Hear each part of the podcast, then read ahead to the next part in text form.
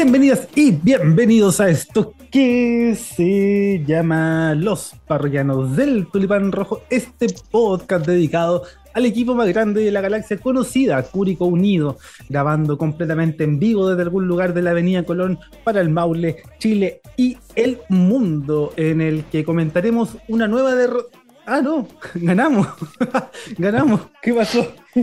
Yo me acostumbraba, Hoy ganamos, no sé qué, Sebastián.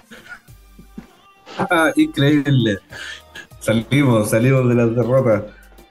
Oye, nos ganábamos desde el partido contra la Católica. No sé qué fecha era de la, del campeonato de primera, pero fue por ahí como en julio, me acuerdo. Hacía frío. No sé si era porque estaba la Católica o porque hacía o por la fecha, pero me acuerdo que era con ellos. Así que aquí estamos, Felipe, eh, contentos de empezar así el campeonato. Creo que era súper importante empezar con una victoria independiente como se dio, porque yo creo que ahí tenemos algunas cositas que analizar, pero es parte también del debut, es parte del primer partido y de todo lo que se ha ido engranando con Curicó Unido 2024. Así que va a estar bueno, va a estar bueno.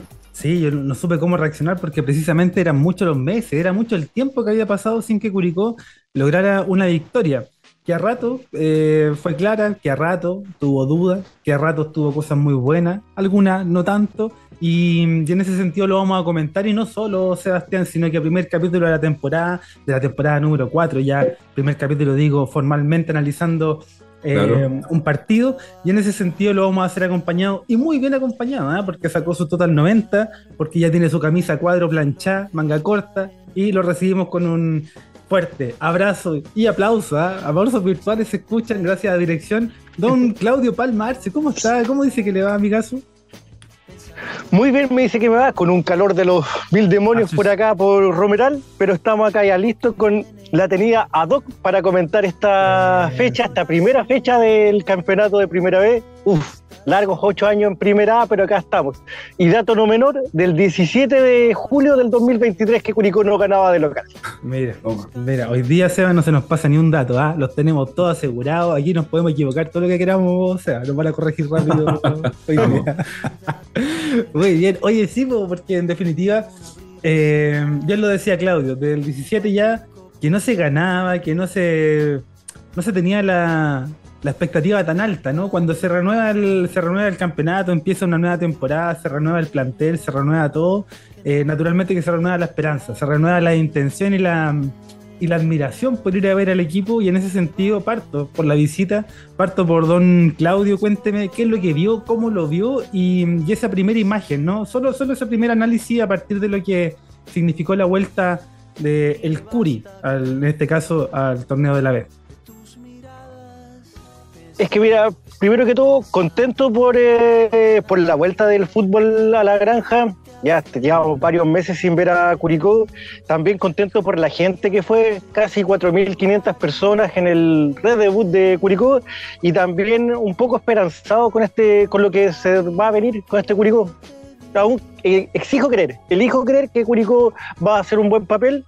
Es un primer partido, Hoy día este partido Curicó lo jugó a ratos bien, a ratos mal, pero como decía Sebastián, estamos conversando antes de salir a escena, este Curicó le falta un poquito más, un poco más de engranaje, y si es que se aprietan bien las clavijas, este Curicó puede dar mucho que hablar este campeonato. Así que me quedo con una... La primera foto fue dedito para arriba para este Curicó 2024.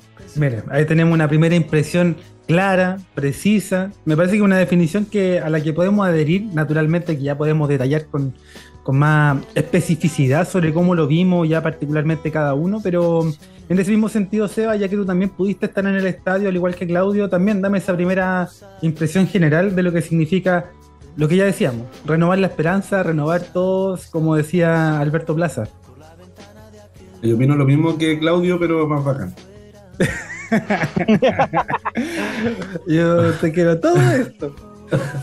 no, bien, bien. O sea, a mí me gustó el partido, estuvo entretenido. Eh, y además porque contra un San Felipe que nos sorprendió. De hecho, se, paró bien en la cancha. Eh, tenía un par de jugadores bastante interesantes que, que, pudieron hacer daño en la defensa de Curicó sobre todo. Y, y, que a medida que fue transcurriendo el partido también se fue notando la jerarquía de algunos jugadores del Curi. Ese medio campo de buen pie eh, se notó bastante y a rato se vio un Curicó Unido tocando y ganando jugadas y que fue bastante vistoso de ver. A mí me gustó mucho eso. Y me quedo con una sensación positiva. Eh, yo, yo sé que hubieron jugadas súper claras por parte de San Felipe, pero bueno, no, no fueron, pues no se concretaron y, y claramente también eso benefició a que Curicó Unido se sintiera más seguro en la cancha y que ya cerrara con un 2-0 eh, que ya que fue lapidario. Pero lo que sí me gustó, porque ahora se dio a favor, eh, que no hay bar. que Porque esa, incertidumbre de hiciste el gol y si no te, y si te lo cobraron, puede que después no te lo cobren, que te lo anulen. O si no fue penal, si fue penal. todo eso. Ahora se cobró, fue a llorar a la FIFA. Y va a ser para bien y para mal. Ahora estamos, ahora, ahora nos tocó bien, pero posiblemente después no sea tan así. Lo viví con Santa Cruz ahí el, el día sábado que les cobraron un penal, weón. Oye, ya, en todo caso, pero ya nos va a comentar de ese scout. Y nada, lo, lo quiero hacer ah, para análisis porque naturalmente hay un rival directo, un rival que al menos se ve directo en la próxima fecha. Sin embargo, quiero partir no por el fútbol en, este, en esta ocasión, chiquillos lo quiero llevar a un tema que, o sea, atañe al fútbol naturalmente, pero que es el tema que ya mencionaba Claudio, ¿no? Que este, este gran número de, hinchas, ¿no? Que 4.000 y, y fracción, que mm, gracias también a que la entrada estaba un poco más accesible en términos económicos, sin embargo, a propósito de la última asamblea se determina que los precios se mantuvieron, los precios que venían desde el torneo anterior eh, para las diferentes ubicaciones del estadio y esto en principio eh, ¿Qué les parece?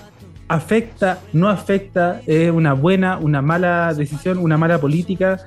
Eh, quiero conocer sus impresiones porque me parece que es un tema relevante pensando en que este es un, podcast, ¿no? Un, un, programa, un medio, lo que sea, como quieran llamarlo, que está pensado para gente que como nosotros va al estadio. Sí, mira, eh, para mí, creo que la afición de que llegó a la granja es lo es el público normal que tiene Curicó. A mí no me sorprendió ver eh, que mm. no hubiera por bajo las 3.500 personas, porque ese es el público que tiene Curicó. 3.500, 4.000 personas cuando el equipo anda mal. Ah, el año pasado se demostró que el Curi peleando en los últimos lugares, el último partido cuando jugó frente a Magallanes, el, el estadio estaba prácticamente lleno. Pero es muy bueno que el Curi, la hinchada del Curi se mantenga. El Curi puede jugar en tercera, en cuarta división y van a estar las 3.500 personas que lo, han seguido siempre de por vida. El tema de la entrada sí puede influir un poco en el precio, pero la donde juegue el Curi, la gente va a ir igual. Va a ser, va a comer quizás muerte de la jamonada con un juguito en la semana, pero va a dejar sus luquitas fuera del estadio. Y eso es lo importante, que el hincha curicano siente la camiseta, siente el amor que hay por Curicó y en cualquier división que esté Curicó van a hacer el esfuerzo para estar ahí. Y eso es lo, significativo, lo bonito, que el jugador tiene que acostumbrarse a ver a un Curicó que en segunda va a llenar el estadio, lo va a tener ahí prácticamente lleno. Oye, yo la verdad creo que el tema de la entrada, eh, ahí hay un tema de fondo eh, súper importante. Siento yo, a mi parecer, de que la dirigencia y, en este caso los socios que votaron se equivocaron. Eh, creo que no es la medida para solventar el club eh, las entradas, el precio de la entrada. O sea, si te estáis sustentando porque, porque estás diciendo de que el club está con problemas económicos, por una gestión paupérrima de la dirigencia y queréis solventarlo con el bordero que es nada en porcentaje de ingreso para un club. Eh, creo que eh, por ahí no es el camino. Yo no fui a la asamblea, yo soy socio, soy socio al día, no fui a la asamblea por, por, por X motivo y no, no, voté, ¿cachai? Pero eh, siento yo de que el precio que estaba el fin de semana que pasó era el adecuado. Y a lo mejor la cuota de socio yo la hubiese mantenido. El que quiere ser socio va a ser socio porque quiere ser y quiere estar y participar. No porque quiere un beneficio extra de que la entrada, que me sale gratis, que no voy. A mí la, la verdad yo lo pensé, yo dije 5 lucas, puta, dos partidos al mes, 10 lucas, no sale a cuenta, pero estoy al día, eh, estoy pagando igual y lo iba a seguir haciendo porque en realidad ser socio para mí tiene otro trasfondo, no tiene el trasfondo de, entrar gratis al estadio. Y, así lo está, y así lo está pensando la mayoría de la gente. Creo que no corresponde. Yo sé que, puta, 7 lucas igual es caro para una entrada para un partido de la B, ¿cachai? Independiente de que sea el Curi, nuestro Curicó Unido y todo lo que uno quiera. Pero mm, siento yo que esto lo que significa es alejar a la gente del estadio. Y bueno, y, es cosa de leer los comentarios. Tampoco estamos esperando que la gente eh, pida entrada gratis, pero estaba muy contenta con esta baja, 5 lucas para ir a ver el partido. Pues estaba buenísimo. Y creo que se, se, debió mantener y ahí, ahí hubo un error. Y, preocupante. A mí, de verdad que me preocupa el tema económico del club. Me preocupa mucho porque eh, las cosas que nos andan bien y con esta, con esta dirigencia que es lo menos transparente que existe, eh, no sé a dónde vamos a terminar. Y de verdad que me da, me da mucho miedo de que estos jóvenes todavía no sigan liderando. Sí, de hecho. También me iba a colgar. Dale, Claudio. Voy a colgar del comentario que estaba haciendo Sebastián, que no sé si que lo íbamos a tocar acá en un punto del podcast, que la dirigencia también. La dirigencia eh, todavía no da una cuenta clara. Quizás los que fueron a la, asamblea de socios se quedaron con esa. Eh, ¿Cómo puede haber un déficit de 600 millones de pesos si jugaste Copa Libertadores, tuviste buen bordero de público? Algo se hizo mal algo, algo se está haciendo mal. Y también que un ejemplo de las entradas, por ejemplo, a mí que me gusta el tenis, veo harto tenis, en el abierto de Buenos Aires, tú por 17 dólares chilenos podías eh, ver en primera línea, donde se colocan los managers, los auspiciadores, dos partidos de tenis al día. Y acá, en cambio, los partidos de la B pagas cuánto? 8 lucas para ver al Curi Curicó con Santa Cruz puede ser que va a ser el próximo partido de local. Claro. Hay que ver, hay que ver. Pero igual yo creo que la, como dice Sebastián, que el hincha, el verdadero hincha, el socio, que también está al día, no es porque quiera ir ver, a ver los partidos gratis, sino por el sentido de pertenencia, que siga haciendo el club de su gente. Que realmente ellos, los hinchas, los socios, son los que representan el club de su gente. La dirigencia va a pasar, se van a ir, pueden pasar 5 o 6 años y van a volver y quizás la gente lo elija de nuevo. Exacto, y, lo que pasa es que, claro, es una medida que atañe directamente eh, esto que estamos comentando. Primero, el tema del apoyo. Nosotros sabemos, la, gente va a seguir yendo y va a seguir estando, eso me parece que no, no, está en discusión, pero se va a ver afectado el precio respecto a la cantidad de gente que va a ir. A mí no me cabe duda. O sea, no tengo pruebas porque necesitamos que, ocurra que el próximo partido se juegue y veamos y, sepamos cuál fue la asistencia oficial, pero no me cabe duda a priori de que eso va a afectar eh, necesariamente.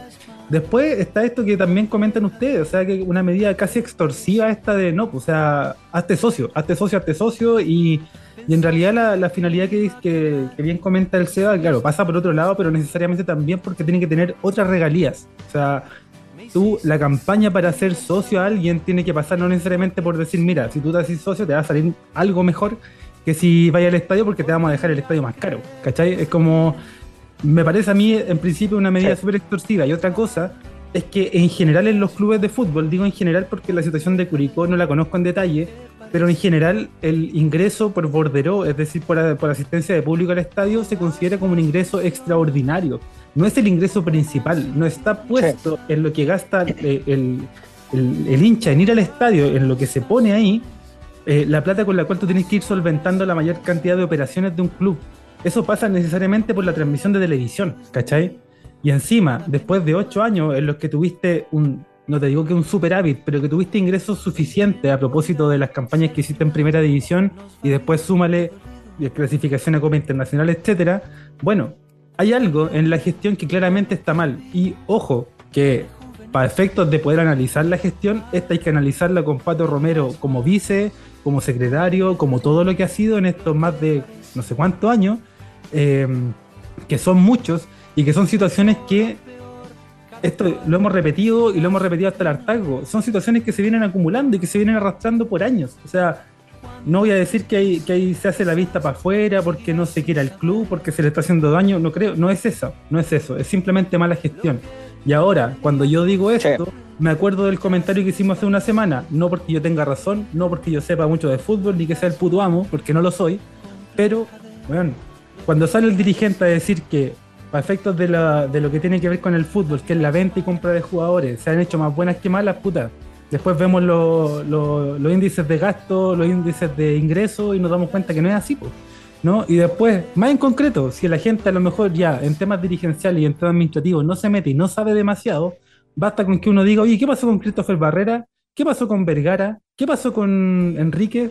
Fueron sueldos, sueldos que no tienen que haber sido bajos y que se mantuvieron y que se pagaron por cuánto tiempo, o sea, cuánta plata se perdió ahí. Indemnizaciones de técnicos, indemnizaciones de, etcétera, compras de jugadores, Jerko Leiva, yo no sé, vamos a saber, sabremos algún día, chiquillos, cuánto se gastó en Jerko Leiva, cuánto es el precio real, quién ganó en ese, hay una pasada, alguien se quedó con un porcentaje, cuál fue el, acuerdo, cuál fue el negocio ahí, puta. Entonces, hablamos del tema de las entradas para también eh, ver que en el trasfondo y que en la mirada un poco más macro eh, hay más cosas que tienen que ver con esto, ¿no? Eh, y como bien decía el Seba y también tú como referíais Claudio, me parece que es una medida que apunta a ser responsable netamente a los, a los socios en este caso, cuando en realidad no pasa por ahí. Pero bueno. Sí. Me parecía que era... colgándome también... Sí. No, continúa para que no nos pisemos. Por ejemplo, ayer, viendo el superclásico argentino, River Boca, Boca River, casi 90 mil personas, 90 mil abonados de River que, que coparon el, el, José, el Monumental de River, en Núñez. No, jugar un clásico con 90.000 personas, es 90.000 socios que están al día, tienen su cuota y, y pagan ahí. Acá en Curicó no sé, no sé en qué, si es que pensamos que vamos a mantener el equipo, un equipo que ya no cuenta con la con la cuota de que da el canal oficial de la transmisión que sabe que eran 205 millones en, en primera división A, mm. ahora son casi 100 millones, un poquito, casi 103 millones. ¿De dónde vamos a sacar? Hay que manejar un buena, una buena campaña de, socios, de marketing, de todo, de una estrategia económica para volver a trabajar en las mismas condiciones que, que se trabajó hace ocho años. Si la primera vez es totalmente distinta a la primera Claro, lo que pasa es que ahí es donde uno dice precisamente, o sea, dónde estaba a lo mejor la mirada a largo plazo, si esto eventualmente podía ocurrir, pues, ¿cachai? O sea, no, no, me parece descabellado pensar hace tres años que Curicó podía caer en la B. O sea, si hemos peleado, hemos peleado el descenso, hemos peleado el descenso los últimos cuantos años. Entonces, no me imagino que nadie haya dicho, oye, si esta realidad es, es posible, si esto puede ocurrir, ¿qué haríamos en ese caso respecto a la gestión administrativa y económica del club? O sea, ¿cómo lo hacemos? Sí. ¿Cachai? Y me parece que esa pregunta nadie nunca se la hizo. Eh, todos vimos como a lo mejor, creo, digo, en general, todos vimos como las platas seguían aumentando, los contratos a lo mejor eran, eran favorables y eran buenos, pero tampoco me parece que hubo alguien, o en logística o en gestión, que dijese, oye, ojo que, que tampoco las cosas están como para andar tirando eh, fuegos de artificio, o sea, hay que pensar también en la situación un poco más en, en largo plazo. Sí, pues y si nos ponemos a pensar también de que eh, los ingresos de un club relativamente serio eh, son exactamente poder generar divisiones inferiores, vender jugadores, creo que va por ahí el tema de los, grandes ingresos que puede tener un club. Y si nosotros nos ponemos a pensar, y, lo dijimos la semana pasada, que cuál fue la última gran venta que tuvo el club con respecto a jugadores, ¿Dónde se están enviando ahora jugadores a préstamo? ¿A qué división? Eh, ¿Cuál va a ser la ganancia de eso? Entonces, ahí tú te das cuenta de que de partida el proyecto nunca apuntó a generar eso y si ahora está, como dice Felipe, echándole la culpa a los socios o echándole la culpa al hincha, así como, bueno, eh, no queréis que somos la, entrada a este socio. Este es así como, queréis que la entrada, entrar más baratas para ir al estadio, a este socio. Es como, bueno, inclusive es, es, violento de, partida. Y entonces, todas esas cosas como que eh, siento yo que se han hecho súper mal, aparte de todo el resto que, se ha ido mencionando, y que mm, si no hay una política de poder generar ingresos en este club, eh, probablemente estamos destinados a, seguir bajando de división o, después que llegue cualquier weón, ¿cachai? Y, y, te venda y te trate de vender el club. Entonces, eh, son todas esas cosas que tenemos que tener ojo nosotros como hinchas y seguir exigiendo, aunque no sé hasta qué punto vamos a seguir exigiendo, porque nosotros vimos, fuimos a toda una asamblea en mayo del año pasado, 25 de mayo, y en la cual no pasó absolutamente nada, donde casi se quema la escuela Ernesto Castro Arellano y Claro. no pasó absolutamente nada, loco, no pasó nada. El club no hizo nada, no, el cache ahí está, ya no va a la asamblea, creo, escondido, eh, Calladito. y declara, entonces Bueno, Guardadito. esa, esa me da una, me da una rabia tremenda, po. no se hizo absolutamente nada. Entonces, eh, loco, estamos ante una de las dirigencias más nefastas del club en los últimos años. Y, y lo bueno, lo único bueno de esto es que les queda solo este año. Y esperar de que llegue Sí. gente competente el próximo. No, no tengo, Sí. no, no veo a futuro una solución a esta dirigencia al menos cercana.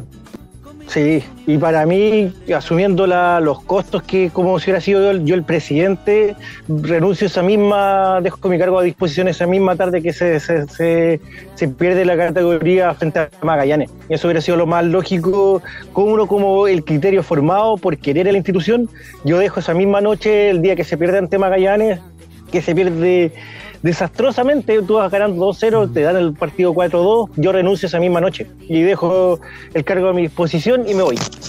Eso hubiera sido lo más lógico. ¿Hace cuánto tiempo venimos esperando la, toda la, la evaluación del, del gerente técnico?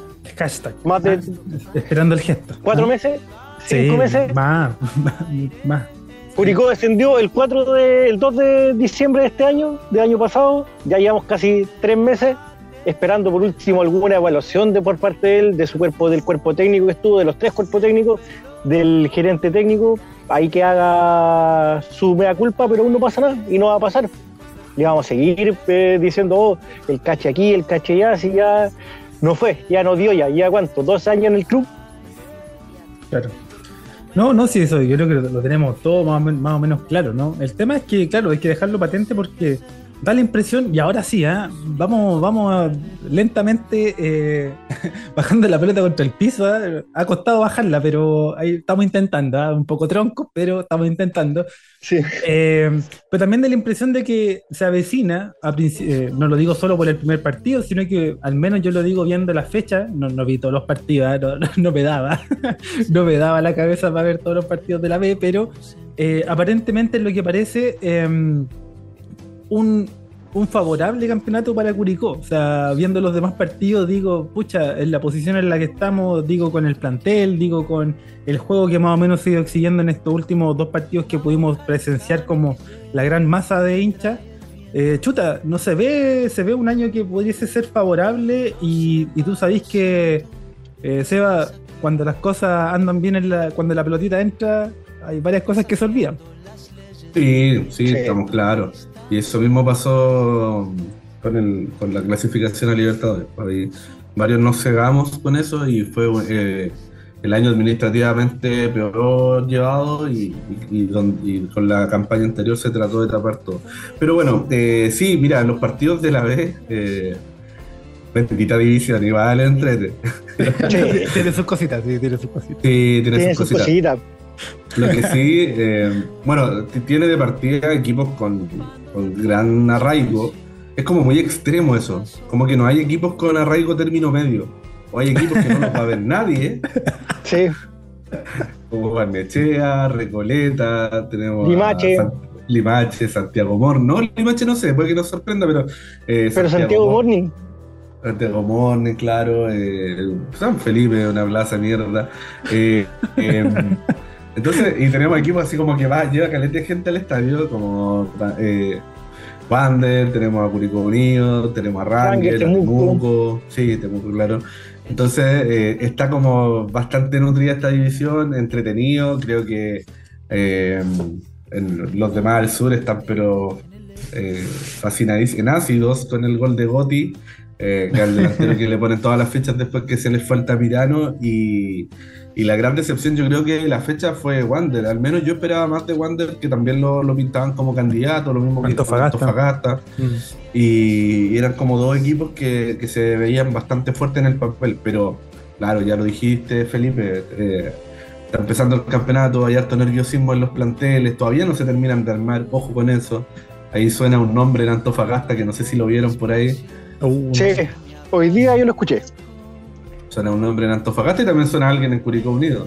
el scouting cachó que nosotros estamos empezando a hacer la pega ahí, eh, las canchas y se asustó, se asustó el hombre. claro. Y ojo, ojo que el SEA presenció en vivo y en directo los próximos dos rivales de Curicó. Oye, Barnechea este viernes en, en el sintético del Lucio Fariña y después el próximo viernes 8 contra Santa Cruz. Así que yo lo vi jugar no, no está mirando a huevos y está bien que aquí el piso sea de tierra y todo, pero esto está pensado. Esto no, pero es que el amor, el amor del arraigo que le tengo a este podcast para mí, ah, como está jugando en Wembley, pero yo prefiero acá estar en la avenida Colón acá sin número, estar ahí sentadito bajo el parrón ahí viendo cómo comentamos fútbol. Está bien que nos ha visto curado y todo, pero no nos tire tan fácil. No, no. Trabajo allí meses trabajando para este, este proyecto. Este, hay que...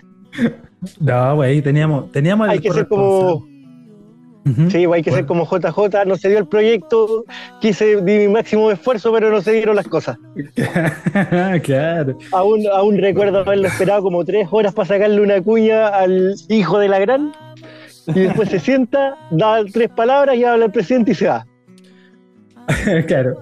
Oye, pero mira, intentamos bajarla, intentamos bajarla y de a poquito, de unos botes, y ahora sí la ponemos contra el piso y analicemos lo que nos convoca, ¿no? Lo que nos convoca que es el partido, ya oficialmente el debut en primera división año 2024 de este Curicó Unido que enfrentaba a un rival que aparentemente, y como lo, lo, analizábamos al menos en este espacio anteriormente, no tenía muchas luces, no nos daba muchas pistas, excepto por eh, César Huanca, que era lo único que yo conocía al menos de San Felipe, bueno, el nombre y el estadio de mierda, estadio al que quiero ir precisamente, quiero, eh, bueno, vamos al estadio, vamos a ese estadio, yo quiero ser partícipe de la destrucción de ese estadio y, con nosotros ahí. Se cae la galería de, San Felipe y, nosotros pasamos la historia. vamos a poder decir que estuvimos cuando se cayó el antiguo estadio de San Felipe. Yo todavía yo veo, partidos de, de, antiguos que se jugaron en ese estadio. No puedo entender cómo se jugó con la U, se jugó con la Católica y se jugó con Colo Colo en ese estadio. ¿Dónde metían tanta gente? ¿Dónde metían tan, tan poco espacio tanta gente? Sí, y cómo se Yo jugando Curicó sí. 2008, sí, cuando Curicó el 2008 asciende el, el partido antes, llenó la, la galería, esa galería que parece gallinet La llenó, la llenó, pero estadio de mierda en la avenida Maipú, en San Felipe, no sé, hay que ir, hay que ir. Hay que ir a ese estadio, hay que ir. Pero bueno, lo que nos convoca, el rival. El rival era San Felipe, no teníamos muchas luces ni muchas pistas, ¿no? Hay de qué esperar. Eh, y sin duda que sorprendió. Entonces me gustaría preguntarle, ¿no? Aparte con Claudio, si me, si me tuvierais que dar dos pistas para para poder dilucidar lo que ocurrió en el partido y cómo y qué fue lo que pasó. Cuéntame un poco cómo desde tu mirada en lo futbolístico el Curi eh, debutó en esta categoría año 2024. Mira, este San Felipe no es el San Felipe de la temporada pasada donde tenía grandes nombres la, prácticamente está jugando con el 70% de sus jugadores que vienen de la segunda división profesional. El que tenía más nombrecitos y más onda destacado ahí, hashtag, con las cursivas negritas, César Huanca. Pero muy movedizo, el que me encantó fue el jugador Jara, de apellido Jara, el que metió dos pasos en profundidad, el tiro en el palo. Si es que San Felipe aprovechaba esas tres oportunidades o dos oportunidades, le hubiera cambiado por gol San Felipe el segundo tiempo se tira atrás y aguanta lo más posible. Porque, ojo, cuando jugó con uno menos, también le hizo, le hizo partido a Curicó el segundo tiempo, mostraron sus armas cada uno y San Felipe se hubiera cambiado esa opción de los pases en profundidad. A Curicó le hicieron mucho daño cuando tiraron los pases en profundidad con, con eh, Jara y también el tiro en el poste. Si es que San Felipe hubiera hecho un poquito más, un 1% más, se hubiera llevado un empate. Fácil un empate de, de Curicó para no dejar en menos Curicó, que también hizo lo suyo, demostró por qué los jugadores están comprometidos en el, en el, con este proyecto. Si se ve después en las redes sociales la, la foto que se sacan eh, post partido, ahí en, eh, en, comunión, cuando tú sales, cuando ves a los jugadores salir de la zona mixta, todos te dieron una, una cuña, todos hablaron, Meneses habló, Vidangosi habló, todos dando que están comprometidos comprometidos con lo que se está viendo. No se vio a un Bozán estresado, gritando, gritó un par de veces a Kenneth Lara en partes del partido. Diego Ursúa también está ordenadito, calladito, pero también con un ojo así de, mirando de reojo a la banca, por si que lo sacaban. Pero sumando y restando, Curicó este comienzo de 2024 lo hizo muy bien. Aprobó el, el examen, aprobó ante la gente, ante los que llegaron. Muchos de estos no habían jugado con una granja casi llena, los jugadores que venían viendo a Curicó y, y al fin gana en la granja. Siempre cuando jugó en la granja con, eh, con rivales que no fuera Curicó, se lleva una derrota o un empate. Exacto, exacto, y es que el marco era el, era el mejor posible, ¿no? Un, debut en casa, con la gente, con la gente yendo al estadio, eh, animando, apoyando, eh, marginales ahí con las nuevas canciones, ya un poco más, más trabajadas, ¿no? Un poco más puestas en marcha y sobre todo con un equipo que, que está generando expectativas. Más pulido, Seba. más pulido. Sí, más pulido, más pulido. Y eh, con un equipo que está generando expectativas, yo, yo creo que eso se sintió de manera recíproca. O sea, los jugadores notaron que esa expectativa que hay es evidente, es clara, es palpable, y al mismo tiempo eh, el hincha en general, quiero pensar, o yo desde mi punto de vista, eh, notamos que hay, existe ese compromiso. No sé cómo lo viste tú, Seba, y con, y con quienes está alrededor ahí en el estadio.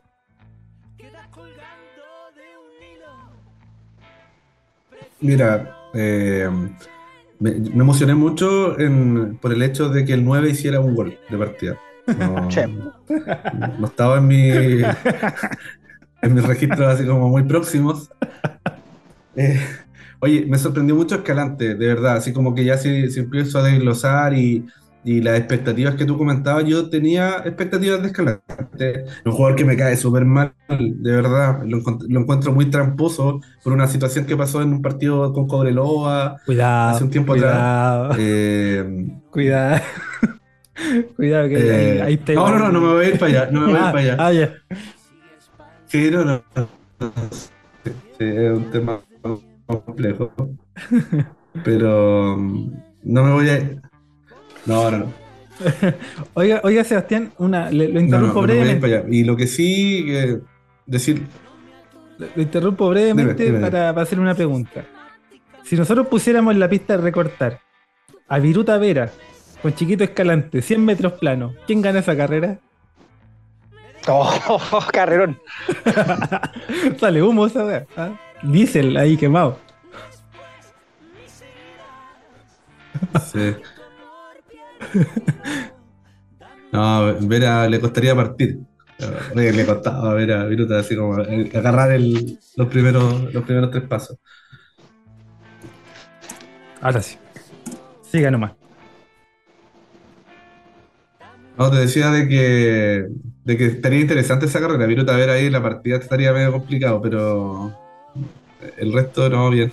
No, pero te decía lo de chiquito y, y como para finalizar la idea de, de este jugador, me sorprendió bastante el hecho de que bajar al medio campo a tratar de recuperar, eh, de poder como asociarse un poco más con los mediocampistas y creo que lo, esto de engancharse lo hace súper bien, de ir a recuperar quitó muchas pelotas en la mitad de la cancha, ahí mordiendo, y creo que para mí fue un jugador muy interesante.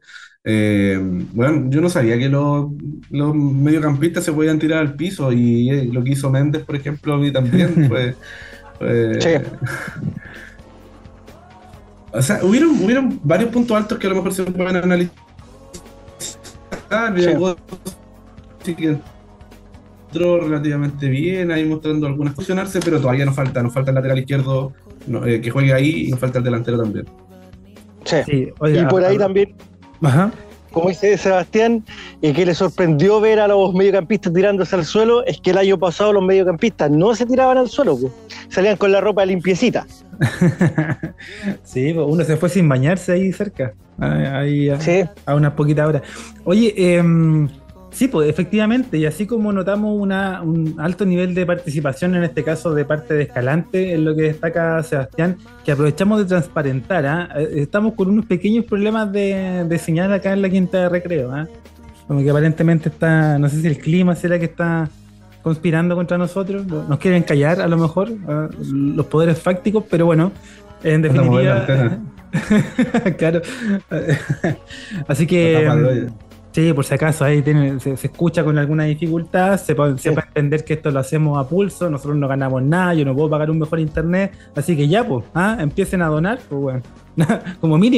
Sí, como mínimo empiecen a soltar 20 unas luquitas. lucas. Oye, chi, con 20 un lucas, sushi puede ser ahí. ya, Con 20 lucas se mejora el un internet. sushi y un Big Ahí los delivery que tengan. Big Time Un Celeste, sushi man. que digan.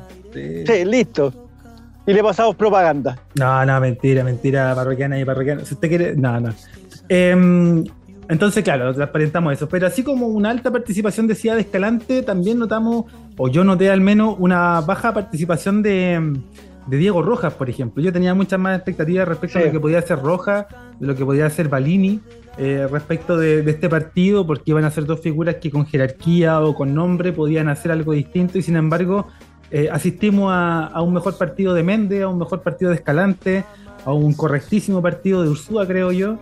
Eh, Además de, de sumarle a eso John Salas, que me parece que en un momento ya jugó sobrado, como que estaba muy, muy cómodo, estaba demasiado cómodo, se picó a bueno ahí con un par de jugadas, como decís en el barrio, Claudio, se picó a bueno, se picó a bueno con un par de Sí, jugadas, que se tiró no. el cañito, como que... Pero ahí como tú dices que no vio mucho a Balini y a Diego Rojas, quizás el técnico de San Felipe había visto jugar a estos jugadores, la estrategia de Bozán, y por eso lo- los cubrió mucho, Sí, no, se, no, no tuvieron mucho eh, acostumbrado al Diego Rojas que, que vimos alguna vez en Católica, en Everton, en La Calera. Pero este Curicó creo que si es que toma el ritmo, es inteligente para jugar juega concentrado los 90 minutos, nos puede dar más alegrías que tristeza este año. No Sí. quiero ser mufa decir que vamos a ser campeones, pero Curicó este año, si que gana sus partidos de local jugando así como jugó frente a San Felipe, de la mitad de la tabla para arriba, entre los siete primeros.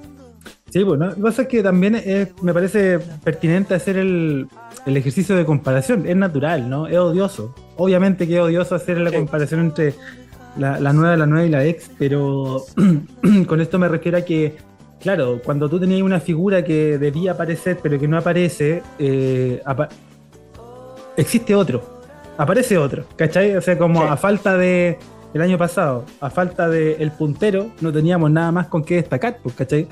El puntero Nada. por derecha no teníamos nada más, no aparecía otro. En cambio ahora a lo mejor con un Diego Rojas un poco más contenido, un poco más marcado, un poco más...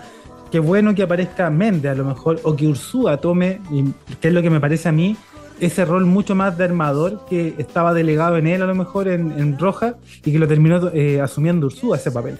Eh, ese- a eso Sí. me refiero, a que no necesariamente tenga que ver con una baja actuación del jugador, sino que, que existen alternativas, que por más que eh, esto lo vamos a ver bien seguido, y este es un partido que hemos visto yo creo que un montón de veces, ¿no? Un equipo bien paradito, que te va a esperar, que va a buscar la pelota de... Sobre todo en la granja, claro. Que te va a esperar, que va a tirar con dos, dos pelotas punta para arriba, ¿cachai? A dos punteros rapiditos, a dos cabros con ganas, eh, con hambre, eh, como Sandoval, que es el que más me, me quedó en la cabeza, en la retina. Eh, y sería, pues, ¿cachai? Entonces ahí es necesariamente donde tienen que aparecer los otros jugadores, los que a lo mejor no están llamados a ser protagonistas, y esa es la sensación que me queda de este equipo al menos, ¿no? Que existe Sí. la posibilidad de que aparezcan otros, y que incluso para la categoría, desde la banca ya se puede hacer una diferencia. Saludos a los amigos ahí de, Sí. desde la banca. Eh, Sí. y también siento que en este, este campeonato, campeonatos atrás, por ejemplo, en el eh, en la era de Palermo, Palermo miraba hacia atrás, no tenía a quién colocar. claro, Ahora siento que. Bozán mira, mira hacia atrás y tiene, hay jugadores que cumplen la función pues, de los que están en cancha.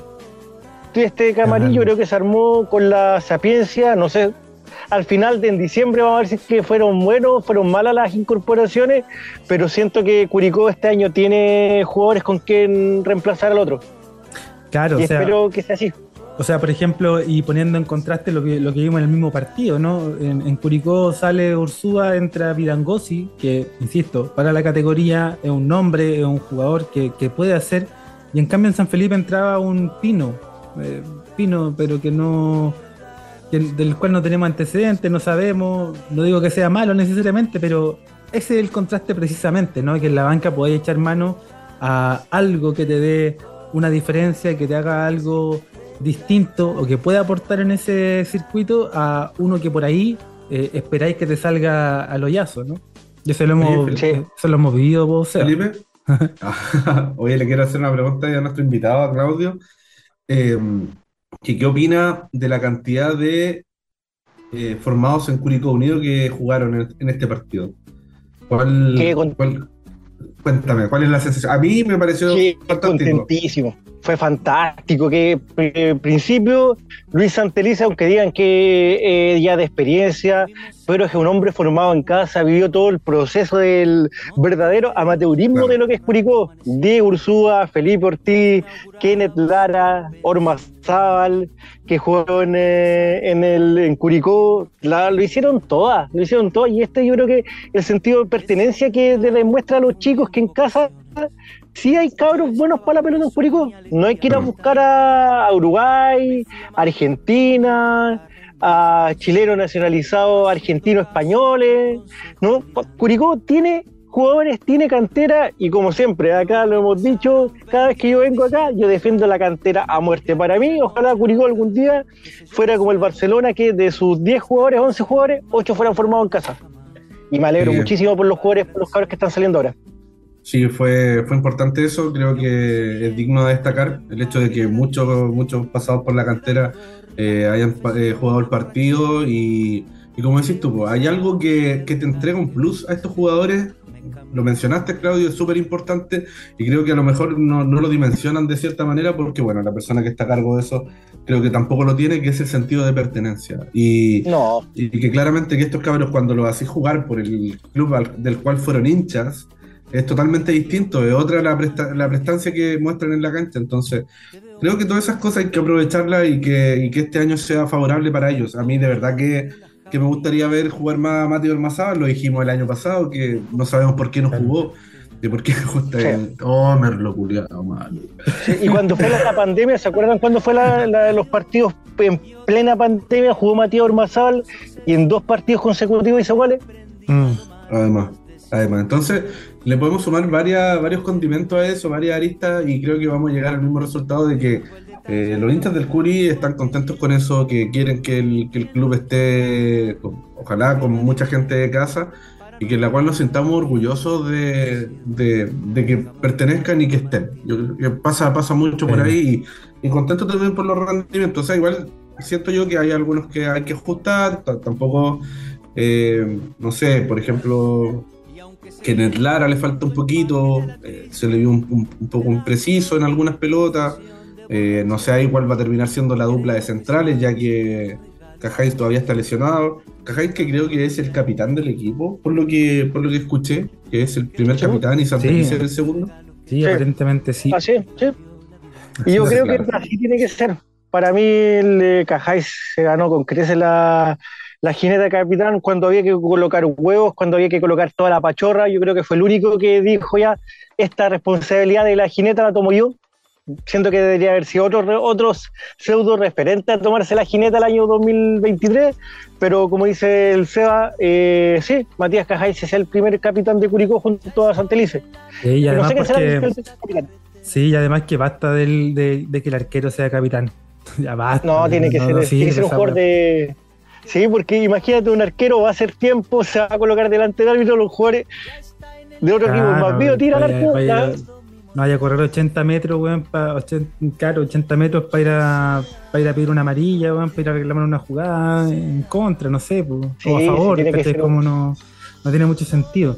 Ahora, eh, sumando a eso, a ese mismo comentario, ¿no? De, de- de lo agradable que es ver gente de casa, eh, también, pues también, pues ahí quiero también sumar a ese comentario que ya venía haciendo de este mismo, que, entra Felipe Ortiz, que tiene puta ya muchos partidos en primera, eh, y eso está bueno, está bueno y, y me parece que también comparando y contrastando con otros equipos y viendo un poco cómo venía la, cómo se viene la mano, creo que eh, es donde el Curi tiene muchas más cosas que son favorables. Ahora, no sé si ustedes me pueden dejar de mentiroso, pero hay algo que yo sí quiero destacar que me parece que es súper, pero súper, súper importante y que va a ser importante toda la temporada.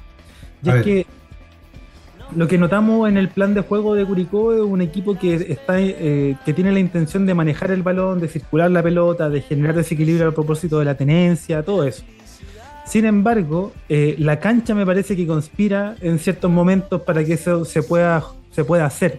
o que puede ser, pudo haber sido más que jugase a favor, digo, porque o sea, jugó a favor en el caso de, San Felipe, hay una pelota que ahí no le queda tan cómoda al delantero para definir y termina en el palo, pero, pero me da la impresión de que la cancha va a ser un factor súper relevante, porque si lo que vamos a tener en, en, Curicó es que los equipos se nos van a venir a cerrar y lo que más necesitamos es tener un manejo como adecuado y correcto de la pelota, la cancha tiene que conspirar a favor. O sea, no sé cómo la vieron la cancha o si mi impresión era que estaba ahí malera nomás.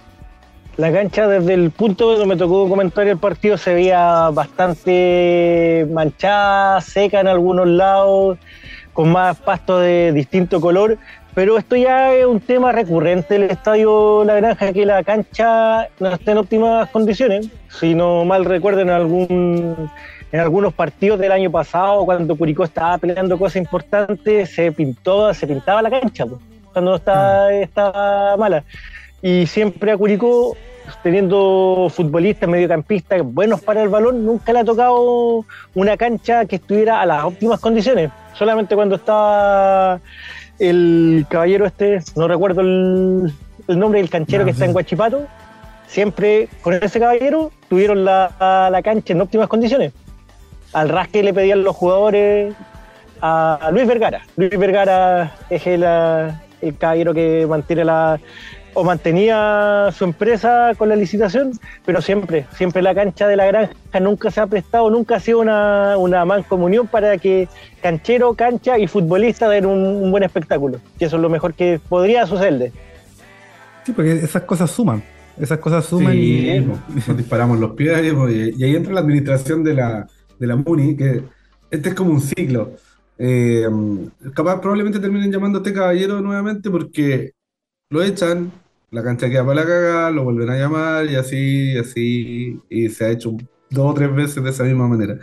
Eh, yo creo que también pasa, pasa mucho por eso, por el cuidado. O sea, tuvimos cuánto tiempo sin jugar, sin ocupar la cancha para que esté así. Entonces, yo creo que también ahí hubo falta de preocupación por parte de la, de la municipalidad y, y bueno, tenemos un directivo que es el alcalde, pues, entonces preocúpate, pues, aprovechemos que tenemos un buen, Claro, saquémosle partido. Ahora, ya por último, ni siquiera, ni siquiera la tengáis al 100%, pero un 90, un 90 damos un 90 para que la cuestión sea a favor. Aparte que, que consideremos que. Tiene la llave del Vaticano, no te voy a confesar con el Papa. Así es la cuestión que cumplir. Igual, igual, igual yo no iría, yo no iría a confesarme con el Papa. Tengo miedo. No, después de la película ahí que. No, no, no pasa nada. aquí no hay bien. Oiga, eh, pero espérame, eh, lo que les decía, aparte, eh, consideremos que esta cancha, yo no sé por cuánto tiempo, no sé si es una cosa muy excepcional, pero el otro día jugó Santa Cruz también. O sea, si es que sigue habiendo mucho movimiento, eso tampoco ayuda a que, a que en definitiva, cuando tú necesites que esté buena para efectos de tu juego, puta, capaz que eso no, no, ayude y no es libre. Sí, también ojo ahí, ojo ahí que también parece que Santa Cruz son tres o cuatro partidos que tiene que hacer de local que va a disputar en la cancha de la granja. No sé que los, los maestros de la NFP sumen eh, partidos seguidos, por ejemplo, un viernes y un sábado Curicó y Santa Cruz, y se complique que esa cancha, en las condiciones que está, resista dos partidos en menos de 24 horas. Y con lluvia. Y con lluvia. Uh, espérate cuando se venga la lluvia. Espérate cuando se venga la lluvia. Oye, otra cosa, Seba, es que naturalmente nosotros comentamos desde lo que nosotros vemos, de los comentarios que nos van llegando y lo que podemos ir leyendo por ahí, ¿no? Y por eso nos atrevemos a a veces generalizar. Pero para poder tener esa mirada más del hincha, a mí siempre me queda la impresión de que uno mira a sus costados, ¿no? Estando en la cancha, uno mira al costado, uno escucha por ahí un murmullo, escucha un comentario y en ese sentido, Seba, ¿qué es lo que fuiste viendo alrededor tuyo, ya sea con tu familia y con quienes, eh, como tú, estaban asistiendo a este redebut en, en la primera? Había mucha alegría por parte de la gente. Eh, creo que la jornada se vivió bajo ese tono. mucha alegría, muchas ganas de ir al estadio. La gente llegó contenta a la cancha y creo que eso también se fue transmitiendo a los jugadores. Sí, en algún momento del primer tiempo, cuando recién empezaba el partido, eh, una seguidilla de desatenciones defensivas por parte de los jugadores del Curi, en las cuales desencadenaron un par de pifias. Sí, Un, par de pifias de la gente, así como. Y alguien dijo, a estos buenos hay que exigirle al tiro al- para, para el primer partido. no aguantamos más, weá. Política de choque. Política de No. choque. Y yo me No, cagué jamás. la. Me cagué la Me cagué la risa, estuvo muy bueno, muy bueno. Pero es que, es que lo que dice Sebastián es cierto, si que acá no vienen a jugar, por ejemplo, sin desmerecer a Barnechea, sin desmerecer a San Felipe, vienen a jugar a- un Curicó que en su historia futbolística, por hecho, feliz aniversario Curi de mi vida, hoy día cumple Uy. 51 años, eh, jugó la mayor parte en tercera y en segunda. No es que exquisitez de paladar que, oh, Curicó en primera, cayó de primera a de primera a primera vez. No, pues, socios, acá no hicimos hinchas, tercera, segunda, esa es nuestra vida. Y acá tienen que venir a jugársela, si no es cualquier weá, como dicen los flights. no es cualquier weá que vienen a jugar acá, vienen a jugar a Curicó. Y en Curicó se siente, se corre, se corre los 90, 90 minutos. Puedes jugar mal, puedes jugar bien, pero al final la gente te va a salir aplaudiendo igual. Porque sienten que te la jugaste por un club, sientes que están comprometidos con algo, pero hay jugadores que el año pa, que todavía estoy caliente con lo, lo del año pasado. Yo La creo que nueva, van a pasar. hay, que, la hay que soltar, hay que soltar. La nueva, la nueva y la ex. Sí, Con eso vamos a empezar. Es que todavía-. Es que todavía, mira, vi los partidos de la fecha pasada. Quiroga, eh, ¿cómo se llama? Todavía Figueroa jugó un kilo frente a con, con Copiapó. Jugó un kilo. Coelho siempre, jugó- cuando jugó por Curicó, siempre hizo algo. La- la- Sí. Ayer hizo un gol a Unión Española. Pero los buenos que jugaron el año pasado están jugando, puta, como si fueran crack. Y ahora, Menos, menos Sandoval. menos Sandoval. Sí, oiga, están eh, moviendo kilos allá en el norte. Yo creo que es una acusación seria. ¿eh? Yo no sé si estamos en condiciones de decir que todavía Figueroa anda moviendo kilos en, ahora que llegó a Copiapó. No, no me parece el comentario adecuado, eh, pero bueno, consideremos que, que puede ser. No, y, y es cierto, y es cierto lo que dice Claudio. O sea, eh, con, con el Seba ya lo, lo veníamos discutiendo, incluso ya en el foro más interno, ¿no? Como que ahora hay que exigir. Como. Sí. Y eso Ya, fue sí. Ya, ya se sufrió lo que se tenía que sufrir, ya perfecto, no, no le encontramos explicación, no le encontramos vuelta, nadie dio la cara, o sí dieron la cara y ya fue, nos dieron las explicaciones que nos dieron, eh, y ahora no, pues, ahora es un poco distinto. Ahora yo aprendí, me terapié y. Sí. ¿O no? Y volviendo a como dice Sebastián, había que soltar, soltar. Yo, el año pasado, yo me veía los partidos, el post partido de, de Curicó, aquí en la casa, tranquilo, analizando cómo fue, pero el partido frente a Magallanes, ¿me podéis creer que todavía no, no lo veo? Y tampoco lo voy a ver. Claro. Es como nosotros Porque con el. Es como nosotros con el primer episodio de este podcast. Nunca lo vamos a volver a escuchar. De hecho, no Sí, está. yo creo que nunca De hecho, no existe. lo tenemos solo. existe. Queda solo en mi memoria. Sí, lo tengo solo en el computador ahí en una carpeta guardada. Pero no, no, nunca. Algún día vamos a, escuchar ahí el primer capítulo. No. Pero no, estos jugadores tienen que venir. Si es que se les escogió en este proyecto de Francisco Bozán, si es que Bozán es que, es que escogió a sus jugadores, se armó un proyecto, tienen que venir a jugar desde un primer, desde un primer minuto. No, tiene, no tenemos que esperar cinco o seis fechas para que exploten. Si ya esto es una base, Curicó tiene que jugar con esta. Eh, más sumados si supuestamente van a traer otros jugadores, pero esta es la base que Curicó tiene que salir a matarse los domingos, a salir a, a ganar los tres puntos, no por una obligación, sino porque si es que le colocas el cartel de candidato a un equipo, no te empiezas a querer el cuento ni despreciar al rival, pero sí muestra tus cositas, porque estás Exacto. peleando ese título. Sí, yo, Sí. creo, yo creo que igual nos da. O sea, tenemos jugadores, al menos que en el papel yo los veo bastante aguerridos. Sí, Y para, para ir a la disputa las- de los balones, eh, siento yo de que eh, fue un Curicó Unido que trató de recuperar mucho en la salida de San Felipe, pinchando pelota, presionando, anticipando.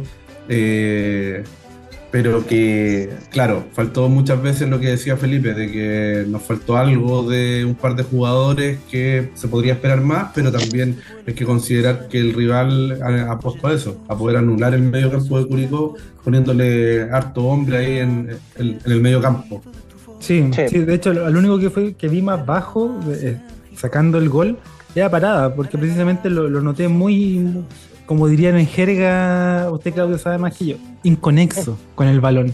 Eh, como que el, el, control, le queda largo, cuando era había ir a buscar la corta le quedaba larga, cuando tenía que dar vuelta a un costado. Su participación en el partido. No tuvo la conexión ideal con su con los mediocampistas, ¿no? Y, pero pese al gol, para, fue un poquito bajo. Sí. también hizo lo suyo. Sí, y su juego en realidad yo creo que no era lo que él esperaba, ¿cierto?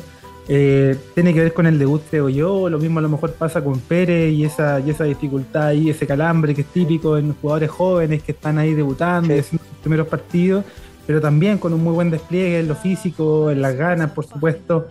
Eh, es posiblemente el sub-20, sub-21, sub-22, no sé ya cómo va la regla, que muy probablemente que sub-21 que va a, jugar la mayor cantidad de minutos, al menos ya desde ahí ya se perfila.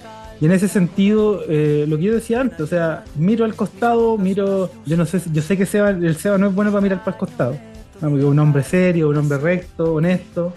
Eh, pero muchas veces uno en cuando mira al costado y uno dice, a lo mejor Harbour, el que entró desde la banda, desde la banca, perdón, eh, estaría jugando ante Temuco, a lo mejor titular. Sería titular en San Marcos, sería titular en, Magallanes, eh, el mismo Felipe Ortiz estaría jugando posiblemente en San Luis, a lo mejor estaría, jugando en otro equipo.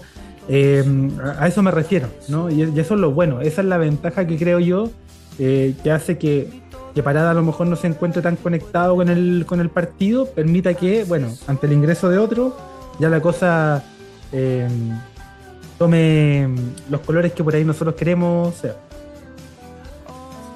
Yo creo que, no sé, eh, hay, que, hay que analizar eso eh, de, la manera que valorar primero el plantel a lo mejor que se armó y por lo que hablábamos también de, del técnico, o sea, de que le creen el cuento al técnico y que, por algo están los jugadores que tenemos actualmente. Pero que también pase por un tema de exigir, pues, o sea, de que se peleen el puesto entre ellos, de que también exista una sana competencia con respecto a la titularidad. Y como decías tú, pues eh, hay que analizarlo y súper importante de saber eso, de que tenemos jugadores eh, en la banca que posiblemente podrían ser titulares en, otro equipo. Y eso eh, también es potente. Y, no lo veíamos el año pasado. O sea, tú veías la banca y era. No. Para nada, pues sí. ¿Al cual vendemos más barato? Sí. Para nada, todavía yo doy vuelta, analizo los partidos del, eh, del año pasado y con estos jugadores creo que se puede haber hecho algo más que si es que no descendíamos, quedamos ante penúltimo y no peleamos, no estaríamos, estaríamos jugando en primera A todavía. Pero creo que los jugadores, del, los jugadores del año pasado, ser ya cuando vieron que ya la cagada estaba lista, se dejaron estar nomás, pues esperaron soltaron. soltaron, ¿no? Pues, es como cuando te colocan la carta de aviso en la pega y después tú ya, ya, ya me echaron, vengo no nomás para cumplir nomás.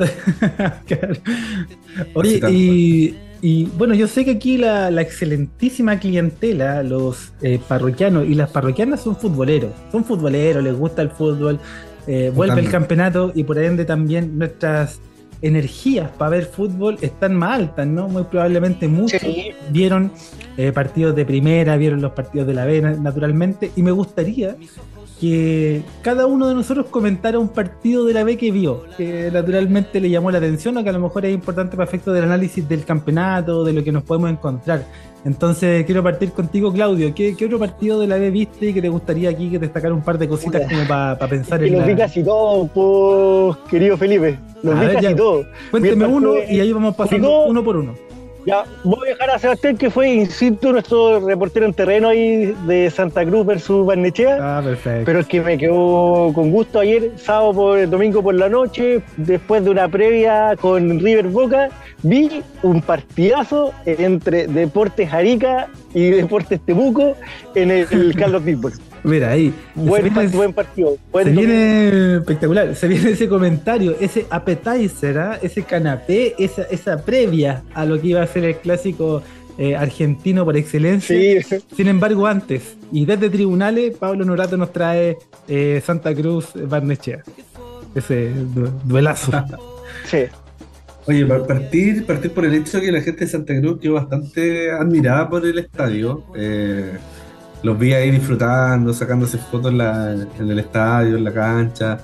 Eh, bien, bien. Yo creo que es algo que tenemos que atesorar los puricanos y cuidar. A ellos les ha costado mucho que alguna autoridad se comprometa a generar un estadio decente para eh, la realización de fútbol profesional y, el estadio de Santa Cruz está como era la granja, pero cuando tenía tablón, ni siquiera porque me acuerdo que eh, Ande en algún momento tuvo fierro, era estructura metálica el, la galería y, Santa Cruz todavía ni a eso llega, entonces tenemos que cuidar y, la gente maravillada, pues, o sea, se veía bien. Eh, creo que la cancha hincha, no, ayudaba mucho.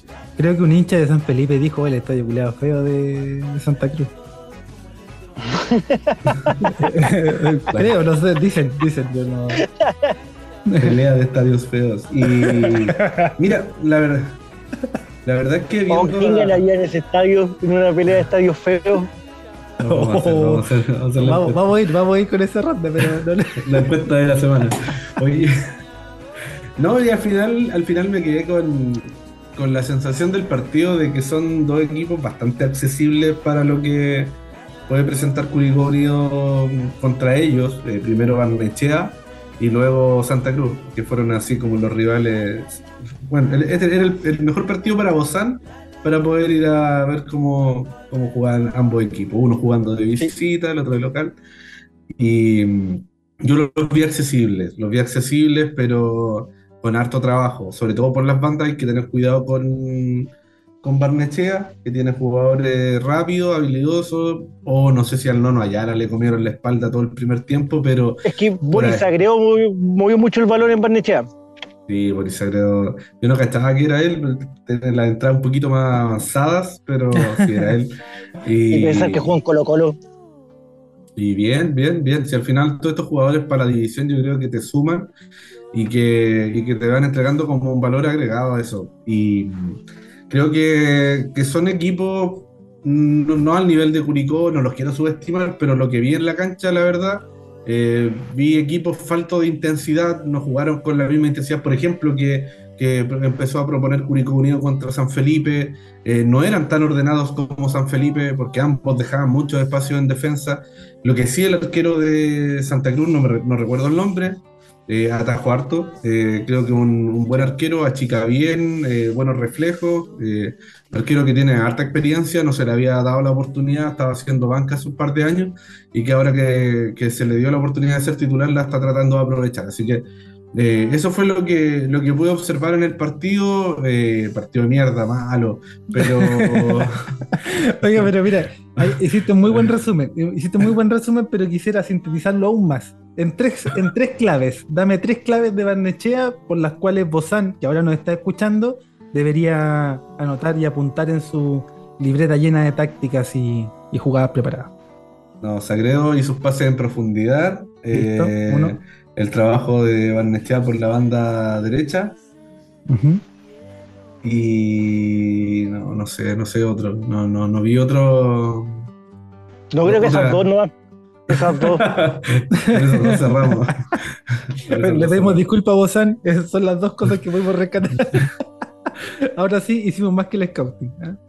Hicimos más que el departamento de scouting. Oye, eh, le agradecemos a don Pablo desde Tribunales y mm, ya avanzamos, ¿no? Con nuestro mm, Por favor.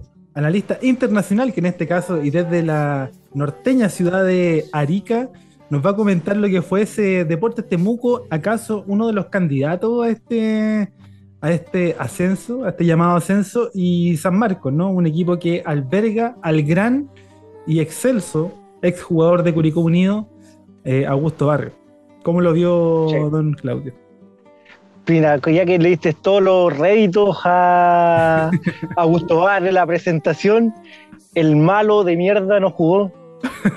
Puta la No jugó, pero eh, San, Marcos, de Arica, Yerco y Temuco tienen, eh, tienen sus cositas. Deportes ah, Temuco, como lo dijiste tú, tiene, tiene de dónde sacar. Prácticamente creo que la mitad del, eh, del equipo el año pasado se mantuvo. Tienen a un Zombie Núñez, que es el, eh, que hizo el gol. también tiene un Camilo Melibilú, que también que siempre ha sido un hombre de la primera vez, tiene un Darwin González, que también un eh, el 11 que es muy, bien movido, y también a Jer Curra, que es su capitán, ojo, arquero goleador que en cualquier momento, si que juega con Curicó y el partido está empatado 0 a 0, vamos a ver un Curra metiéndose al área de, de Curicó entre Cajáis y quien lo acompañe. Hay que moverlo hay que moverlo. Hay que Temuco hizo un partido de la B, llegó una pura vez, hizo el gol y se tiró, supo manejar los tiempos de Arica, porque Arica también tiene jugadores que, que pueden hacer. Uno, uno que es un sempiterno de la, de la primera edición B, Nahuel Donadel, tiene como 25 años y ha jugado como... lo encuentro bueno, ha jugado con 14 equipos. Lo encuentro bueno. Yo pensé que algún, alguna vez años lleva 14 años jugando en la B. claro, es que esas cosas pueden pasar, porque si es, mucho equipo. Imagínate, un Minion de un metro, yo no soy tan alto, pero comparado a, a Donadel, que mide un metro cincuenta y siete. Ah, mira. es, de la, es de la comarca. Sí, sí un, que, que su pierna hábil en la derecha, un, sur, un zurdito, un metro cincuenta y ocho, y tiene 32 años, así que tiene, ha, tenido su periplo por la, por la B, pero estos equipos es que Curicó tiene que ir a enfrentarlos, tiene que ir a enfrentarlos con su mejor gente, tanto en Arica como en Temuco. En, Arica vamos a tener una cancha pesada todo el año, todo, todo el año, y en Temuco vamos a tener, quizás jugamos con lluvia torrencial allá en el, en el Germán Becker. Sí, y de hecho, eh, dos plazas en lo que respecta a, gente que, que mueven harto. ¿ah? San Marco es, una, es un lugar que, generalmente lleva harta gente, me ha tocado ver partidos y me he sorprendido con la cantidad. Y, Temuco me parece que es una cuestión que, podemos destacar, yo creo que de hace muchos años, ¿no? Desde, desde la vuelta de Deportes Temuco y no esta cosa del Unión Temuco, esos tiempos en que estaba media revoloteada la cosa, pero ya cuando volvió a ser Deportes Temuco, eh, también empezó a mover mucha gente. Sí, no, Temuco que también eh, por poco no, se mete a la fase final de este campeonato de la Liguilla del año pasado. Creo que uno de los candidatos serios, juntos si es que se lo dan con Curicó, ¿Qué más puede ser? Algunos quedan partidos excelentes porque, por ejemplo, Ranger y La Serena se desinflan siempre en la última parte del campeonato, a mitad de campeonato. San Luis también puede meterse en esta pelea, pero para mí, la, si es que Temuco cumple su papel de candidato y se hace fuerte en el Germán Becker, puede ser el que el rival a vencer. Sí, sí, de hecho, eh, interesante otros duelos, ¿no? Ahora si tuviese que destacar, eh, Claudio, ahí brevemente, dos puntitos, dos claves para, el equipo que a usted más le, llamó la atención, de Temuco o de San Marcos. Temuco, dos claves. la cohesión de equipo que tuvo Temuco, que pese a que eh, le apedrearon el rancho en jerga, futbolística, y la consistencia de Fabián Nelson Binoñez, el cual se echó el equipo al hombro marcó el gol, tuvo esa experiencia, tuvo la sapiencia y también la solidez de Jerko Urra, que jugó muy bien. Mira, ahí hay dos, dos claves más que anotamos en este, en este scouting directamente desde los parroquianos del Tulipán Rojo para eh, acompañar ahí a con, con, información. Información que es clave. ¿eh? Sí, pues. que este podcast hace la pega, hace la pega. Oye, yo comentaría o me gustaría comentar lo de mm, La Serena con Antofagasta, que fue el partido que vi que tontamente elegí, diría elegido otro. ¿Qué partido más media de la mañana. No, yo puta me levanté temprano, me dije ya voy a ver, eh, Antofagasta es candidato, tiene un equipo que por nombre suena a, estar más cercano a la primera división, ¿no? Por, gente muy experimentada en, primera, eh, pero no, asistía a un bodrio de partido, una Serena que con muy poquito consiguió mucho. Eh, y no hay mucho más que decir, ¿no? Es un partido que cualquiera que pudiese imaginar que si Antofagasta es candidato, La Serena iba a ir a hacer todo lo que hizo La Serena.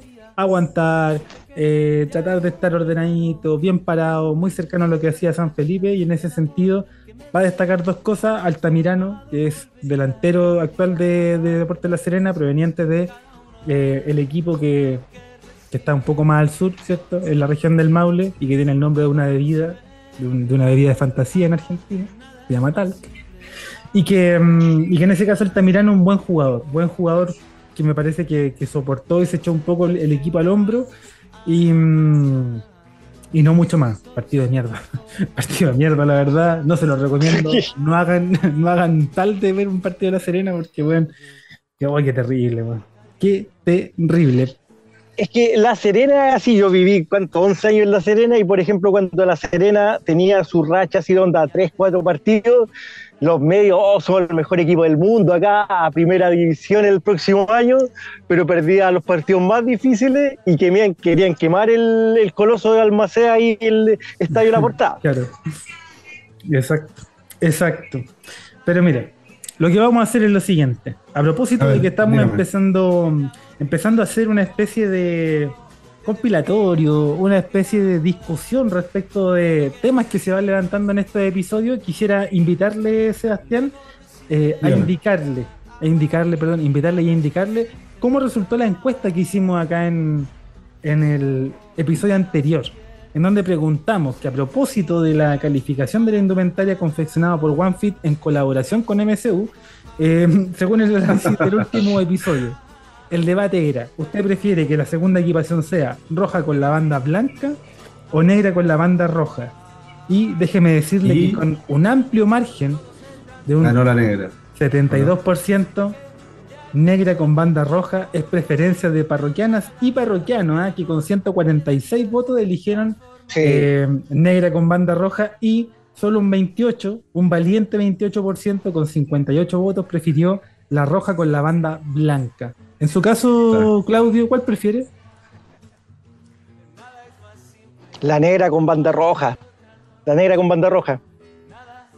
Por- por- me quedo con esa porque la, una de las camisetas más bonitas con eh, ese color es la Loto del 2007 o el 2008. Por ahí Oh, también se puede haber metido la Mitre. Bonita De- por 2007. eso la 2007 era puta que era linda esa camiseta. Quedo- y puta el con- año callampa que nos tocó ver ese 2007. Yo me quedo con la, con la roja banda blanca de la Training del año 2005. Ah, bonita también. sí. oh, loco. Con esa, con también. esa me- si me pudiera elegir una roja, yo elegí roja con blanco. Si pudiera elegir una bonita de esas, sería la de ese año. Pero ahí está. Muy buena, bien. buena, buena la encuesta, buena la Sí. encuesta. Dato, dato no menor, sí, dato no menor a Sebastián, que también tiene una colección, tiene una colección grandísima de camisetas. Hablando de esa camiseta de la camiseta blanca roja del, eh, del 2005, tengo esa camiseta autografiada por el plantel de primera que jugó por primera en Curicó, en el 2009. Uh, mira. Mira, es una claro. reliquia histórica, si algún día me muero va a quedar en mi testamento a quien se la entrego. Muy bien, datazo. Mira. Buena, O si sigue buena, subiendo, si sigue subiendo el pan, Sí, usted ya sabe Sí, que sí, sí, del PAN. Y ojo, otro dato no menor, que es la que ocupó en el debut de primera división, el 2006. Ah, mira. buena. En primera vez. En primera vez el, el 2006, cuando Curicó le gana por 3 a 1 a Magallanes en San Carlos de Apoquinto. Partidazo. Mira, buena Partidazo. reliquia esa. ¿eh? Importante Partidazo. camiseta. Sí, pero bonita la camiseta, pesa que MSU la tiró antes. me, me quedo con la, con la camiseta, sí. Pero hay FT. El featuring, sí, la colaboración. Oiga, Sí. ¿ya, ya están compradas las camisetas o todavía están esperando? Todavía no sabemos si MSU las puso a la venta. Estamos esperando. Voy a ir a comprarla ahí a Radio Condel. Muy bien, oye, muy bien. Entonces, así como sometimos a discusión, ¿no? A debate, esta, esta particularidad de las camisetas de visitantes, ¿no? De las equipaciones visitantes de Curicó Unido, vamos a también someter a otro debate, ¿ah? otra, otra conversación que ha surgido acá, que es el tema del estadio. ¿ah? ¿Cuál, ¿Qué estadio es más feo? vamos a buscar ahí, vamos a poner la alternativa y invitamos a parroquianas y parroquianos que puedan votar, que puedan ahí decirnos Oh, cuáles son esos estadios. Vamos a dar un, vamos a darlo con alternativa, ¿ya? para que tampoco se nos extienda y se nos expanda demasiado esta cuestión, pero ahí lo vamos a, a proponer, yo creo que ya para el día de mañana. Lo que sí vamos a hacer el Pero día tiene- de hoy es comentar. tiene que ser el esta- estadio del profesionalismo del, eh, en tercera división también. No, mire, ahí vamos a buscar, vamos a buscar la mejor, lo que nos parezca lo mejor y más adecuado y lo vamos a presentar Porque así tal ahí- cual. Pero vamos a ser justos. Vamos a ser Sí. no vamos a, no vamos a tirar aquí eh, estadio de tercera, no, no, no. No sé si No. Sebastián conoció el estadio de Pencahue cuando Curicó jugó con Internacional de Pencahue el 2005. No, no, no, no, no están mis registros. Ahí está, Ese ahí está. estadio era el 21 de mayo, es Wembley al lado de, de, de ese estadio. Sin desmerecer a Wembley todavía. pues. 21 más. Está bien. Sí, pues imagino que en la historia de Curicó tienen que haber estadios que son bien, bien precarios y deplorables, pero en este caso nos vamos a, nos vamos a traer a, la división que compartimos actualmente. Y ahí vamos a proponer un par de votaciones, vamos a proponer un par de, discusiones que se pueden generar en torno a esa pregunta. Lo que sí quiero traer a colación y que vamos a hacer ahora es la revisión de comentarios de parroquianas y parroquianos, ¿ah? que a propósito del debut de este primer partido nos dejaron, ¿no? Sus eh, precisamente sus análisis, sus comentarios y sus eh, miradas acerca de lo que fue este partido. Ahí lo vamos comentando y quiero partir saludando a Gordito Quesada, dios de las trenzas, los cortes de carne, ¿Cuál particularmente. será, el, los- cuál será el look 2024? Exactamente, estamos todos preguntándonos y qué pasó con el look 2024, Gordito Quesada. Exigimos, ¿ah? demandamos una foto para estar en, en conocimiento y también dejándole un gran saludo nos dice, con este equipo no bajábamos el año pasado, ¿ah? no tengo pruebas pero tampoco dudas. Ahí está, ¿eh? Tú me dejaste caer. Eh, Muy bien, muy bien. Gran saludo. Y sí, creo que ya lo dijimos con el Seba en alguna conversación por ahí. Sí, dijimos, bueno, con este equipo no bajamos, ni cagando. Eh, pero bueno, pero bueno, cosas que da el fútbol, ¿ah? A veces nos, nos- da y a veces nos quita, ¿ah? Como la vida. Ya sabe. ¿ah? Lo que sí nos deja su comentario es Ale Gómez G24, que nos dice falta echarle, falta echarle WD40 a unas piezas, pero vuelvo a creer, ¿ah? Hemos vuelto Sí. papá. Marginales fue una fiesta. Postdata, Romero y Cachi. eh, vamos a poner un sinónimo, succionenla. ¿eh? Para no decirlo tan, tan directamente. ¿ah? Eh, pero sí, ¿ah? Echarle Sí, de chu- 40. chu- Chúpenla es muy fuerte, weón, sí. Muy bien, muy bien. Oye, eh, pero sí, una fiesta, efectivamente, el, el marco ya lo habíamos, el marco de público lo habíamos destacado. El hecho de que el equipo se está afinando, que está ahí, eh, efectivamente, como decía Ale Gómez, eh, con el tema del WD-40, ¿ah? pero va, va en camino, va en camino. También puede ser Yes, ¿ah? ¿no? Mira cómo se ríe, Claudio. horario protección al menor, pues maestro, horario de No, perdón, menor. perdón, perdón, perdón. Prefiero base agua. Sí, pues si no, eh, si no también siempre Si no- juega Saliba, que es el que está ahí en el Arsenal. Sí, jugador, jugador árabe que está ahí. ya, ya. Nos fuimos a la chucha. No, no, pero digo, Ya, vamos. ya, Sigue bueno, saludando. En este caso a Rodrigo Cabrera Gea, que nos dice, tenemos jugadores que tratan muy bien a la caprichosa, ¿ah? falta otro 9 y quizás un lateral. Ahí está. Ve, Visionario de ese comentario. Visionario, ¿eh? Exactamente, porque usted sabe, usted sabe más que nosotros, usted está metido ahí en, todo lo que tiene que ver los medios, la actualidad ya más pura y dura de Curicó Unido. Y sobre lo último, la última hora, eh, a propósito también de una misma conversación que tuvo eh, Pato Romero ahí con los medios, hablaba de la posibilidad de incorporar y que aparentemente están a la siga de un 9, efectivamente. Cuénteme usted, Claudio, Sí. que, que por ahí lo tiene más claro. Sí, supuestamente en conversaciones de post partido de la noche albirroja y también en, los previos a los entrenamientos de, de Curicó, eh, Francisco Cosas no se cerraba a la incorporación de un nuevo, un nuevo integrante a este plantel 2024 y sí, está sonando fuertemente, ya se hizo público hoy día en un programa de las 2 de la tarde ahí en Belén Deportes que anunciaban un nuevo jugador para Curicó, es un 9, es un uruguayo y no quisieron soltar nombres, pero no ha jugado en Chile, así que creemos que debe ser así como un diamante en bruto como Diego Coelho. Si es que es así, bienvenido sea y bienvenido a sumar. Oye, y si es que es el que dice MSU, la estadística es: en dos años ha hecho dos goles. No, si así, es que no sé, no sé. A- al, menos, al menos fue lo que, lo que se estaba buscando. Estábamos buscando Es que el programa de, de Carmen, de ahí de Radio Condel, una vez propusieron a, Pablo César Lavallén, pusieron, pu- pusieron a Neri Pumpido de director técnico de No, Curicó, sí, así que no, no, no, creo, no creo mucho. Sí, mostraron una camiseta pirata además, así que no, no, no, está bien. Sí, Oye, es mejor que para la próxima que MSU mejor tire. mm, Es más creíble que se busquen un, un compañero ahí del Club Atlético Curicó Unido que, que esos paraguayos falopa. pues, sí. Saca- Te metí a Instagram y saco cualquiera, pero no. Ay, qué terrible. Oye, qué terrible. Pero bueno, es parte de lo que. lo que se MSU podía siendo dar, po. tal cual, tal cual. UCM siendo MCU. Eh, en ese caso, Claudio, eh, sabemos que la, eh, la fecha tope es el, que la cuarta fecha, hasta la cuarta fecha se puede contratar. Sí. Eh, la expectativa entonces, me imagino, será eh, tenerlo lo antes posible, pensando que Lo antes posible, la- para que se, se adapte, se adapte a este esquema, pueda jugar, pueda ver ya el, el plantel, estrenando con el plantel. Para mí, si era Patricio Romero, lo voy a buscar yo mismo al aeropuerto, lo, lo tengo ahí.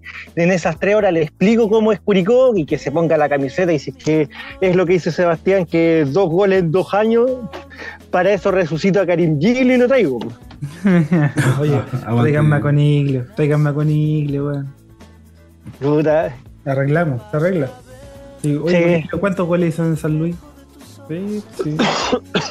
Funcionó en la vez. Oye, em, pero bueno, será tema de análisis, de conversación. Estaremos atentos, creo yo, todos y todas, eh, en virtud de lo que pueda ocurrir con una posible negociación y, y llegada de un nuevo jugador al, al plantel. Em, por, otra, por otra parte, ah, y en otras discusiones que se nos generan a propósito de los parroquianos y parroquianas, Diego Alexis NC, Diego Alexis nos dice muy bien. San Felipe propuso y no fue un rival tan modesto como decían, ¿ah? Sí, sorprendió, sí. ¿eh? sorprendió Sí. y, y bien paradito con lo suyo, hizo bastante daño también. Tuvo sus cositas San Felipe, así que muy de acuerdo con todos los comentarios que van diciendo las parroquianas y parroquianos en este, ahí en la cajita de comentarios que coloca siempre ahí el tío Palo- el tío Tulipán. Mira, mira, muy bien. El tío Tulipana. Eh, bueno, eso es con el comentario anterior, pero no lo, no lo vamos a detener ahí. ¿ah? Oye, en el caso de, mm, de seguir saludando parroquianas y parroquianos, saludemos a Alexis Moya Daza. Y Sebastián Ah. nos propone, este crack, ¿ah? Big Daza, nos propone un apodo para un jugador. ¿ah? De los creadores del hashtag El Cachorro Barrio. eh, hashtag El Malo Culeado de Augusto Barrios. Eh, eh, Alexis Moyadaza nos propone Matías, el baby bandito Pérez. ¿ah? Mira, Mira, y me sirve, ¿ah? Y me sirve. No, está bien, está ¿Qué bien. le parece? También, también, me sumo, me sumo. sí, exijo que vaya que, que registre al tiro el, eh, el apodo porque se, se puede ocupar. Y se echa de menos también tenía que haber estado ahí Big Das ahí con sus comentarios ácidos también. Mira, ahí lo vamos, a, lo vamos a invitar también, por supuesto. Él ya sabe que es de la casa, está más que invitado, pero nos dice ahí Matías Baby Bandito Pérez robándose todas las miradas. Bueno, el cabro. Escalante, crack. También ahí Sí. Se suma al, al comentario de, de Escalante. Eh, y tenemos ya apodo bautizo. Bautismo eh, por parte de la hinchada curicana a Matías Pérez. Baby Bandito, ya saben. Eh, gran saludo a Alexis. Gran saludo, amigazo. Em, por su parte, Mauri Navarro nos dice: Bien en general para estar empezando. Mi compadre Kenneth perdió balones sí en salida. Sí, ahí Sí. está Lo que- Navarro, sí. Algo que ya destacaba Claudia incluso. Sí, lo que ahora lo recalcamos también. Eh, que Lara se llevó la mirada de Francisco Sanz, se llevó algún grito porque fue errático en algunos balones que desperdició, que reventó sin, sin, sin la necesidad. Si tenía compañeros para tocársela al lado o salir jugando, o estaba muy nervioso, ya sentía la presión de la mirada de Francisco Sanz hacia el campo de juego. Así es. Así es. ¿eh? Y también em, sumándose ¿ah, ¿no? a estos comentarios de análisis de lo que fue la primera fecha, eh, Marcelo GHD nos dice, qué lindo ver que pasan la mitad jugando y no con un pelotazo culiado para que lo rebote Tobías. sí, ver que está la intención, que está la... Sí, cambia, cambia y se nota, y se nota. En esa misma mesa, ¿no? Y también ahí, ¿eh? familiar, ¿ya? Pancho Regada nos dice, oye, Pancho Regada parece que rompió contrato con la, con la torta. Digo que está más, No. más seguido, parece que el contrato no era tan favorable ese. ¿ah? No, yo creo que esto que te comenté la semana pasada, hay que, a ver, tráiganme la ODI, el contrato de, trabajo, el contrato de trabajo, anexo, si es que corresponde. No sé, ahí yo creo que hay la que FC, sí, pues está en los papeles. Vamos a investigar. Pero sí, Pancho Regado, un gran amigo. Certificado de afiliación a la mutualidad. últimas, muéstrame las últimas tres cotizaciones nomás. Las últimas tres, nada. De Pancho Regado. Oiga, Pancho Regado, qué, qué, crack, Pancho Regado. Qué crack. Lo, necesitamos tenerlo una temporada más acá también. Lo dejamos invitado desde ya. Nos dice simplemente un elixir. ¿ah? un elixir. Sí. Le gusta el equipo a, a Pancho Regada o como también invitamos a. Hoy se bebe, ¿eh? a propósito de ese resultado, capaz que ahí Pancho Argada se sacó el elixir para celebrar lo que fue este debut del Curi. Ah, bueno, para celebrar después. Buen horario. Dijimos, había que dejar todo comprado. Eso, eso. Sí, no pueden tirar un partido a las nueve y media. Nosotros terminamos la transmisión a las dos y media ya del día la madrugada, el día sábado, estaba, si uno dejaba todo comprado, como decía Sebastián, era para continuar festejando este, los primeros tres puntos de Curicó. Exactamente, ¿eh? exactamente. ¿eh? Y, a propósito de, esa celebración, también se nos suma Krau Q. ¿eh? Q nos dice: se dio bien. Eh, el Curi, por supuesto, pero con Ursúa se pierde la sorpresa. Es demasiado predecible. Mira, hay también un comentario respecto de lo que hizo Ursúa, de los movimientos, ¿no? Estos movimientos que está adquiriendo este Curi versión 2024. Es que como lo veníamos comentando, la que Ursúa estuvo predecible, fue que también tuvo que hacer la pega de Diego Rojas, pues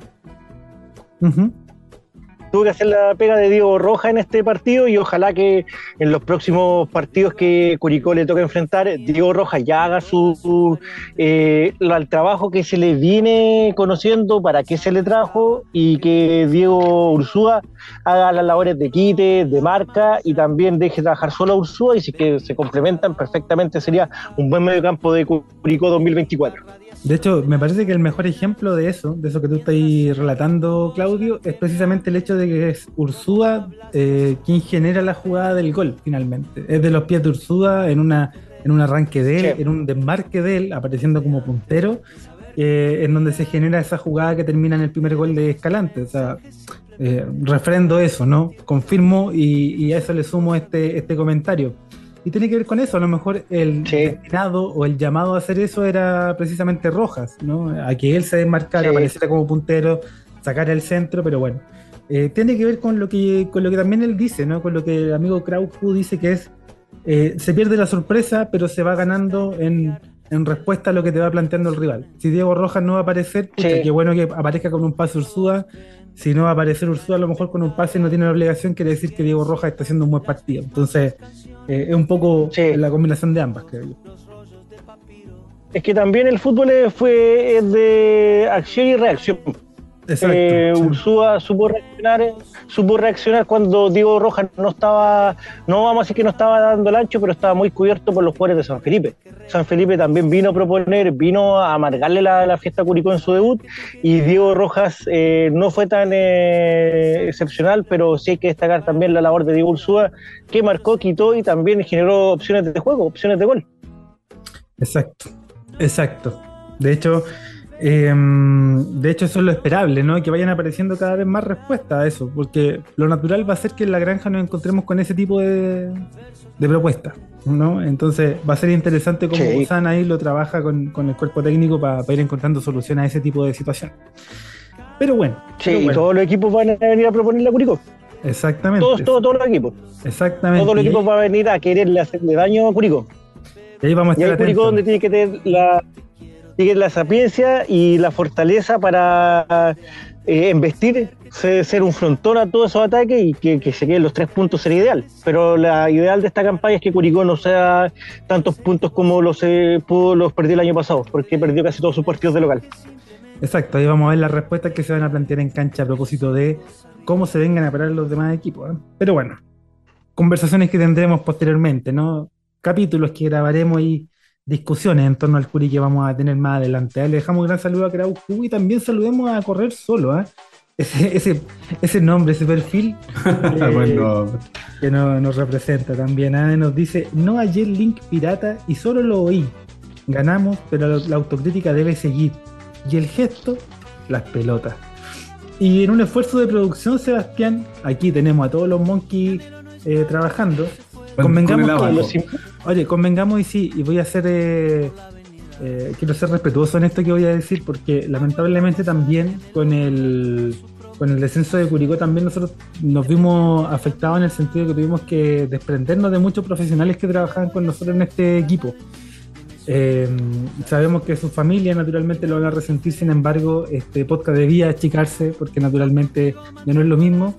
Eh, aún así, y con mucho esfuerzo, llegamos y el equipo aquí preparó el número y el dato, Sebastián. ¿Cuántos días es que llevamos esperando en concreto lo que también nos pide correr solo, ¿no? El gesto. Mira, después de la exhaustiva investigación de nuestro departamento, eh, podemos concluir de que han pasado bastantes días desde que eh, no se ha dado este gesto y, y la verdad que la cantidad de estos días eh, las va a indicar nuestra secretaria de que no, la del Y bueno, el sindicato número 4. Claro.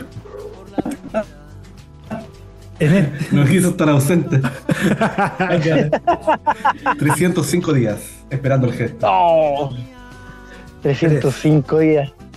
Hashtag 305 días esperando el gesto. Mira, ya con ese dato, eh, aquí todo el, todo el equipo del podcast hizo más que el, el- departamento de scouting del Curi. ¿ah? Sácala del ángulo. Muy bien. Muy bien, ahí le dejamos el, el, el tema del gesto, ¿no? Correr solo, también estamos a la espera. Las pelotas, y así pareciera que fue, ¿no? Así pareciera que fue con esto que Sí. venía ocurriendo. Oiga, a propósito de, de las pelotas, mira, Danilo CB22, CV22 nos dice, la tengo parada. Mira, ahí a propósito de, del gol, ¿no? Del Sí. gol y- de fútbol goleador, ¿ah? de, del jugador Sebastián, Sebastián, ¿cierto? Sebastián Parada, que mm, Sí. es uno de los llamados, ¿no? Es uno de los llamados a que la categoría pueda hacer diferencia. Viene de una gran campaña en San Luis y con la idea y la intención de poder consolidar eso. Eh, es, un, es uno que en Curicó al menos y que también sabemos en la división va a suscitar las miradas de mucha, mucha gente alrededor del Curi. Sí. Y hace tiempo también hay, eh, ya que esto va a estar eh, acotado el personal para las estadísticas, hay que buscar ahí hace cuántos partidos la dupla de delanteros que no hacían goles en Curicó en un partido.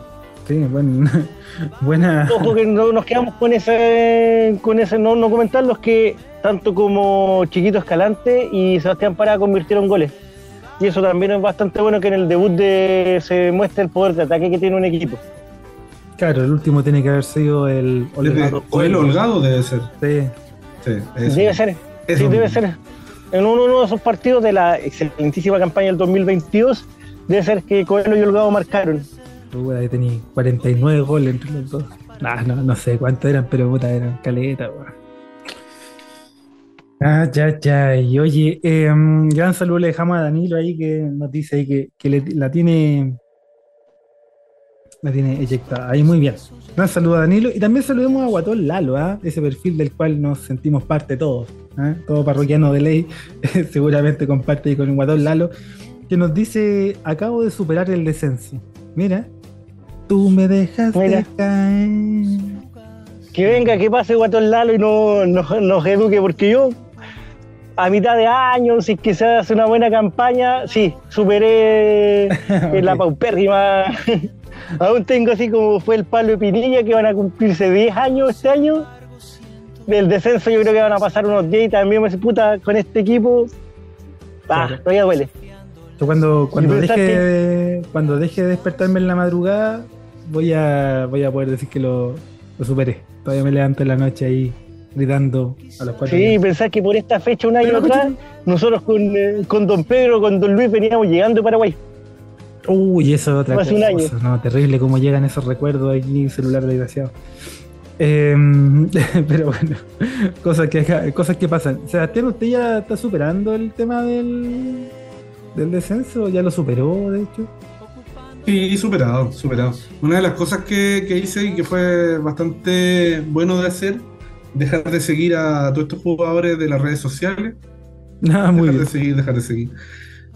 Sí, no, no caí en el juego de endiosar a Coelho por el gol que hizo de penal este fin de semana, donde todo, oye, Coelho, Coelho. y la- no, yo ahí me marco. Ya fue Coelho, muchas gracias por todo, pero este año ya no defiendo nuestros colores y, y como que poco y nada me interesa, así que eh, tenemos que apañar y apoyar a los que están, a los, a los jugadores que tenemos actualmente en nuestro plantel y por ahí al menos va mi pensamiento. Mira, ahí está, el detox de redes sociales que metió Sebastián. Buena receta, ¿eh? buena receta, la recomendamos a todos ahí.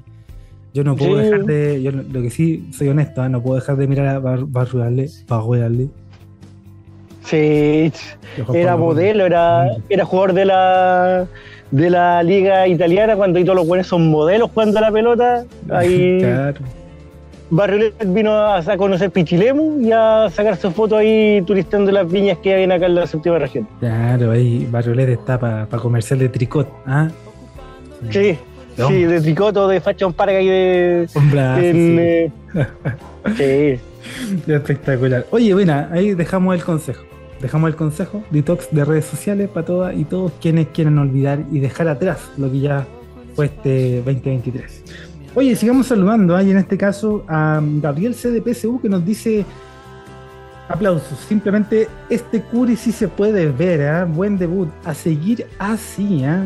así esperamos seguir, así esperamos seguir. Em, y por su parte, Ariel Salazar, ¿eh? Ariel Salazar S nos dice, Escalante, ¿para qué teclaje? y que sí, la jugada de ese gol perdido, ¿ah? ¿Se escuchó por ahí, Uh. Seba, el ¿para qué teclaje? Sí, Sí, se escuchó, pero desde luego no se escuchó el travesaño. Muy bien. Muy bien. Ya, ya, Tito. Ya, ya, el pelotazo. Ya, ya. Oye, Sí. eh, eh, pero sí. Ojalá que no nos pese la pena la diferencia de gol al clasificar a puestos de liguilla. claro. Ojalá que por ese gol no nos pese la. No. la. Porque ganar, si no ganar. si no, no tenemos la memoria, el 2018 fue o el 2000, no, el 2020 cuando Curicó queda fuera de, la Sudamericana por un gol de diferencia. Sí, sí, esa, Sí, ese pero que. Pero que vamos fuera por traer a Palermo. No, por, ese, por esa diferencia. Sí, de gol, ¿no? Puta, ese Curi que Oh, venía vale. bien con tan poco. Pero bueno, pero bueno. Em, la nueva, la nueva y la. Oye, eh, Necesito. el tío ADN, ¿ah? el tío ADN albirrojo se hace presente también. ¿ah? Le dejamos un gran saludo. Nos dice, querida Championship. ¿ah? Sí, ya nos empezamos a encariñar con este campeonato.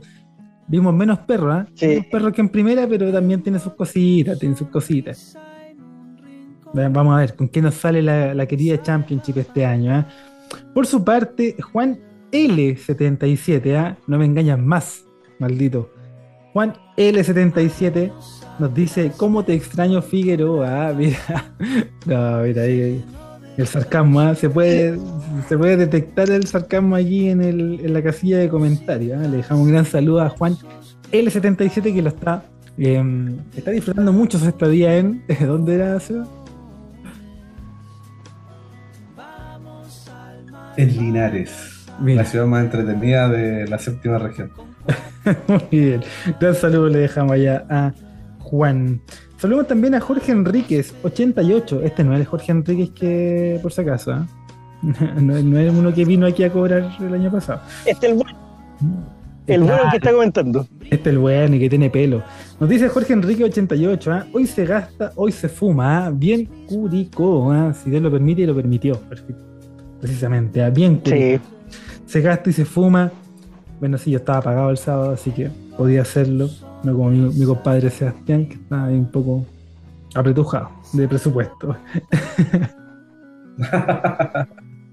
No, igual no. igual no, así tenía que todo comprar igual. Oye, si la de crédito, la de crédito en cuota, ni la sentí, pues. Sí, después pagáis a fin de mes, no.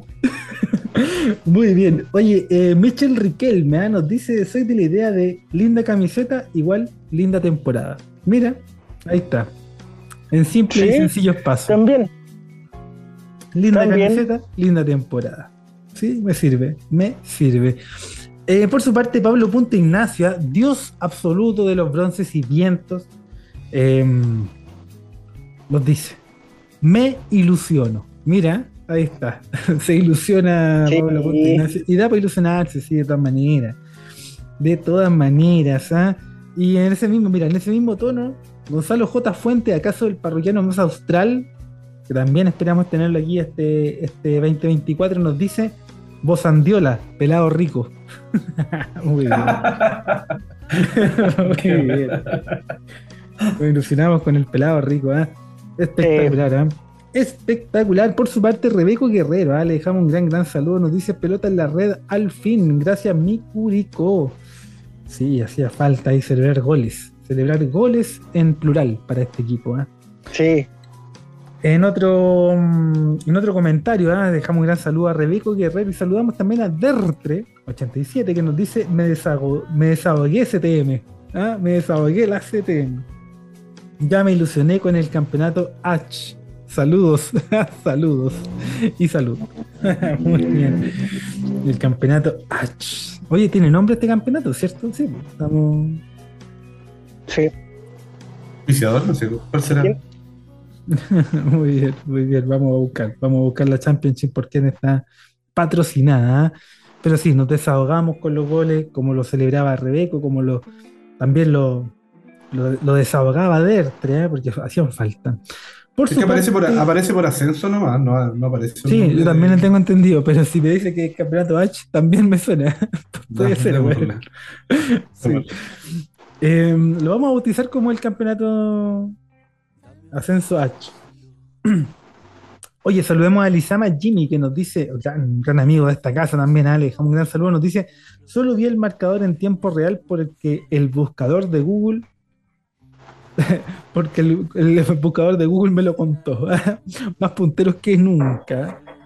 Sí, de- pero ganó Recoleta, así que estábamos segundo en, la, en el campeonato H. Muy bien. Campeonato H Ketchum, entonces, bautizado directamente. Y claro, pues en el marcador, y es que mm, ahora hay menos alternativas para poder verlo sin pagar la aplicación de del, del estadio roja directa ya no, ya no corre. No, ¿no? bendito sea Roja Directa. Fútbol libre creo que hay una que se llama ahí que también se puede buscar. Y si no, contratar el. ¿Cómo se llama esa alternativa? Sea? El, DirecTV puede ser. Pirlo TV. Una que se llama.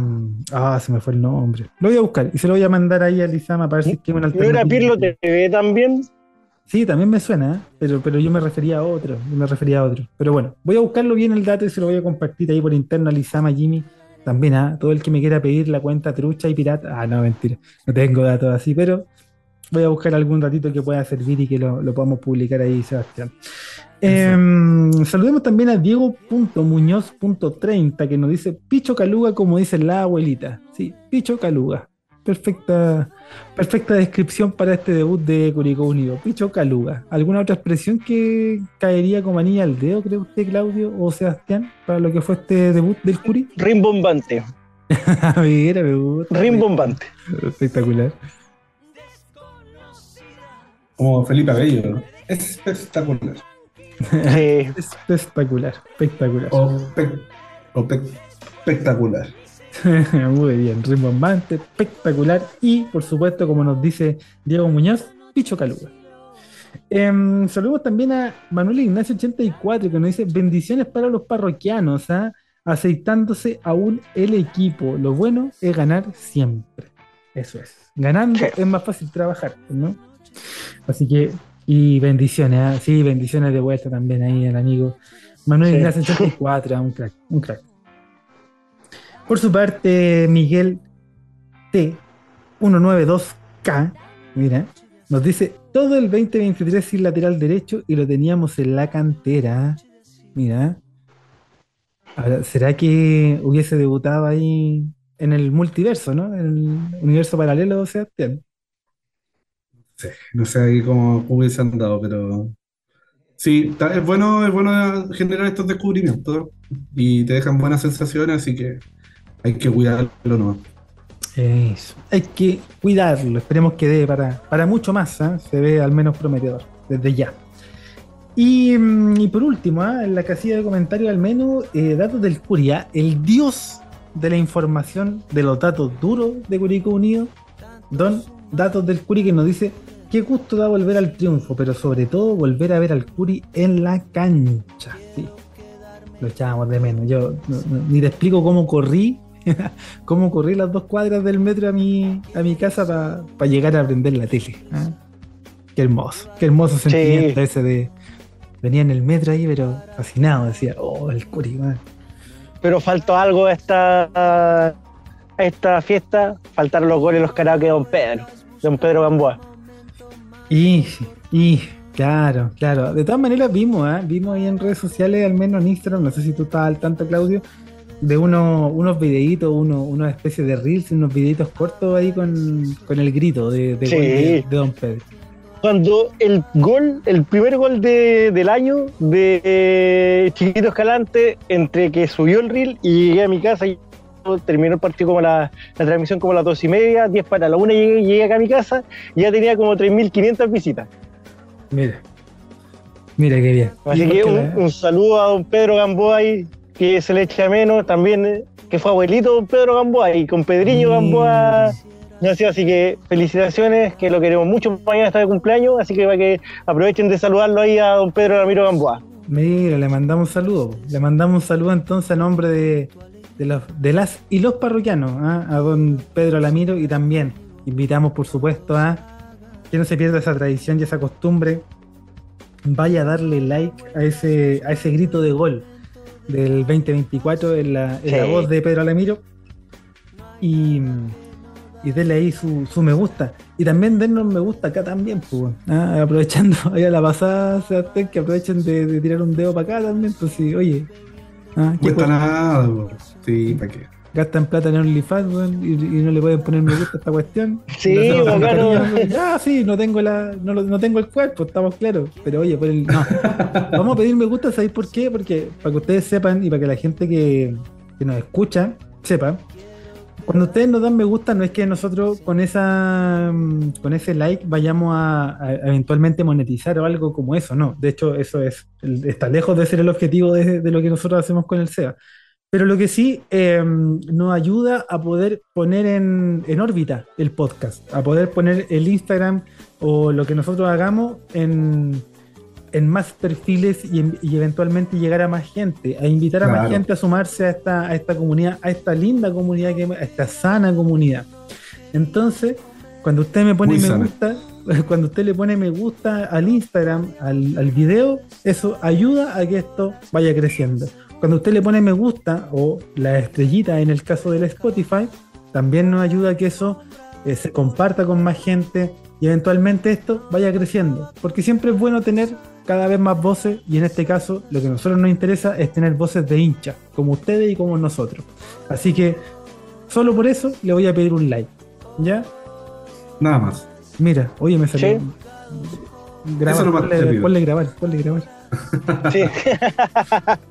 Así que eso, invitamos a todos entonces a Pedro Alamiro y también aprovechamos a la pasadita, Claudio, para saber em, en qué estáis tú. O sea, sabemos que estaba ahí, ahí con frecuencia deportiva, venía ahí haciendo ahí labores de reporteo, de comentario y, y ahora cómo te pilla desde esa, desde el término de ese proyecto a ahora que sabemos que seguí ahí relatando.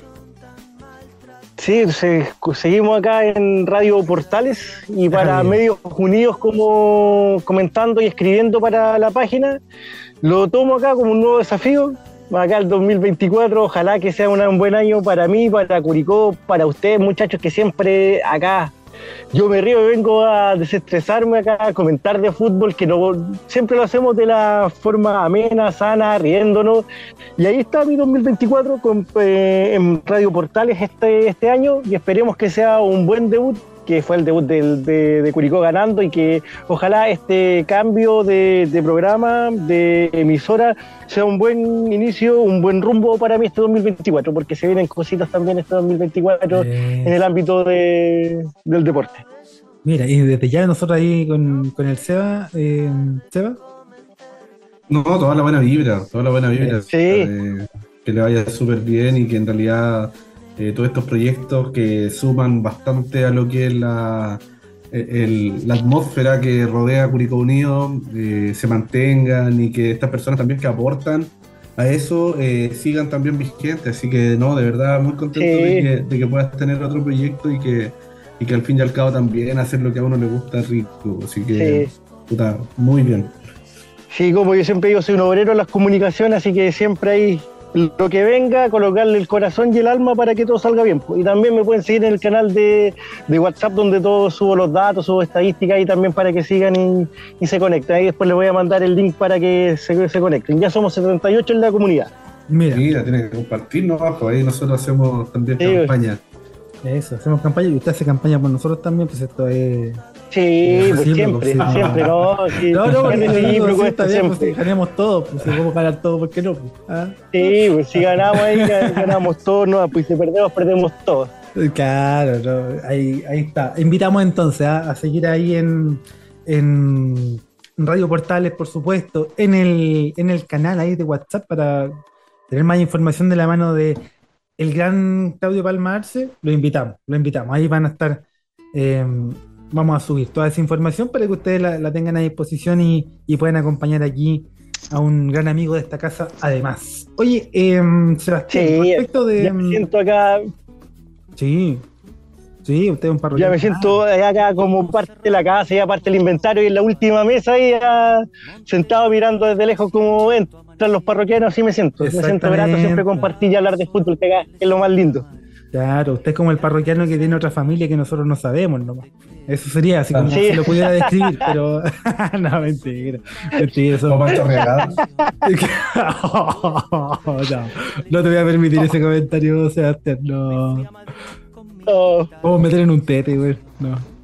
No. No, me refiero a la, la torta. sí, y el hombre ahí la tira Ah. con ventilador a veces, así que no puede salir, eh, puede salir ahí chorreado con el, el hombrón ahí de, del dueño de, ese equipo. Tenemos varios así, No, tenemos varios así, no sé qué no se preocupe. No, está bien, está bien.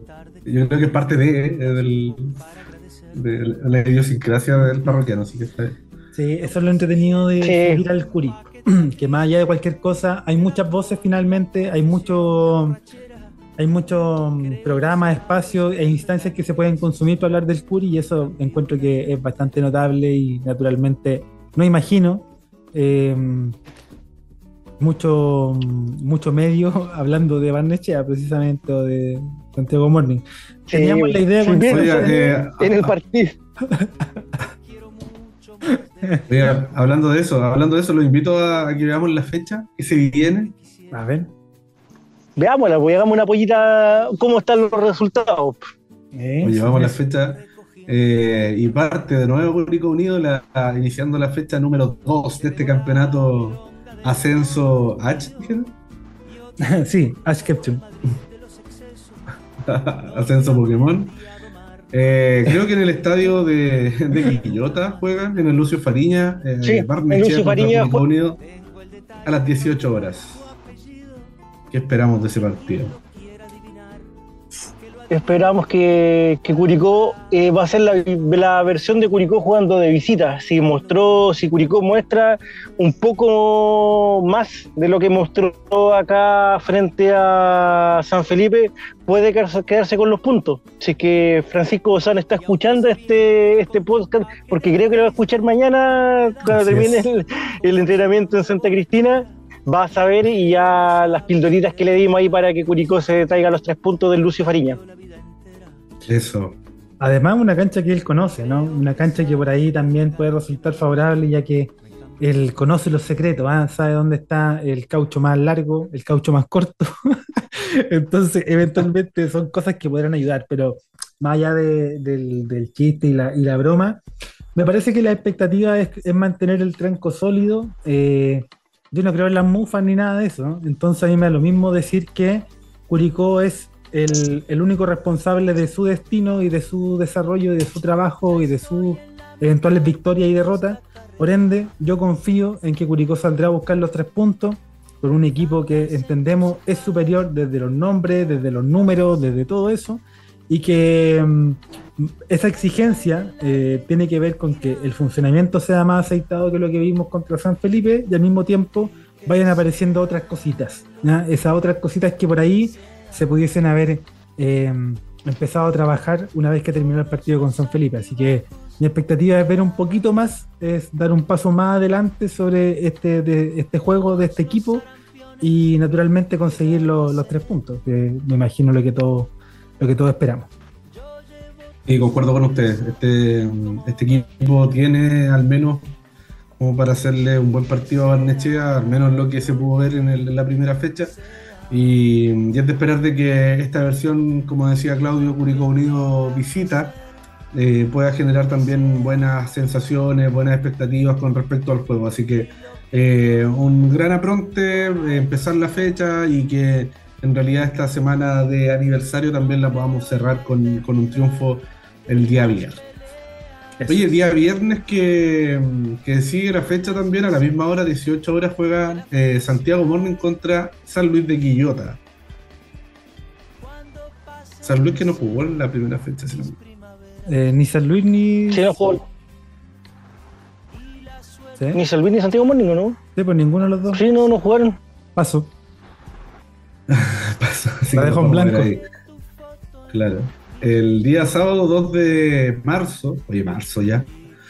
Deportes Ya La llegó ya. Serena Se me hizo largo a las 12 del día contra Magallanes. ¿Perdón? La Serena Magallanes, 12 del día. Uh, mira, interesante duelo, pero no vuelvo a cometer el error de ver un partido a las 12. Tenemos otro partido a Pero las pueden 12. en para Santiago Wanderers. Sí, ese, Santiago Wander, Deportes Santa Cruz, 12 del día también. Ah, y de local, de local el Wander. El Wander. Oye, después sigue la fecha el mismo, el mismo día sábado, 18 horas, Deportes Temuco contra Limache.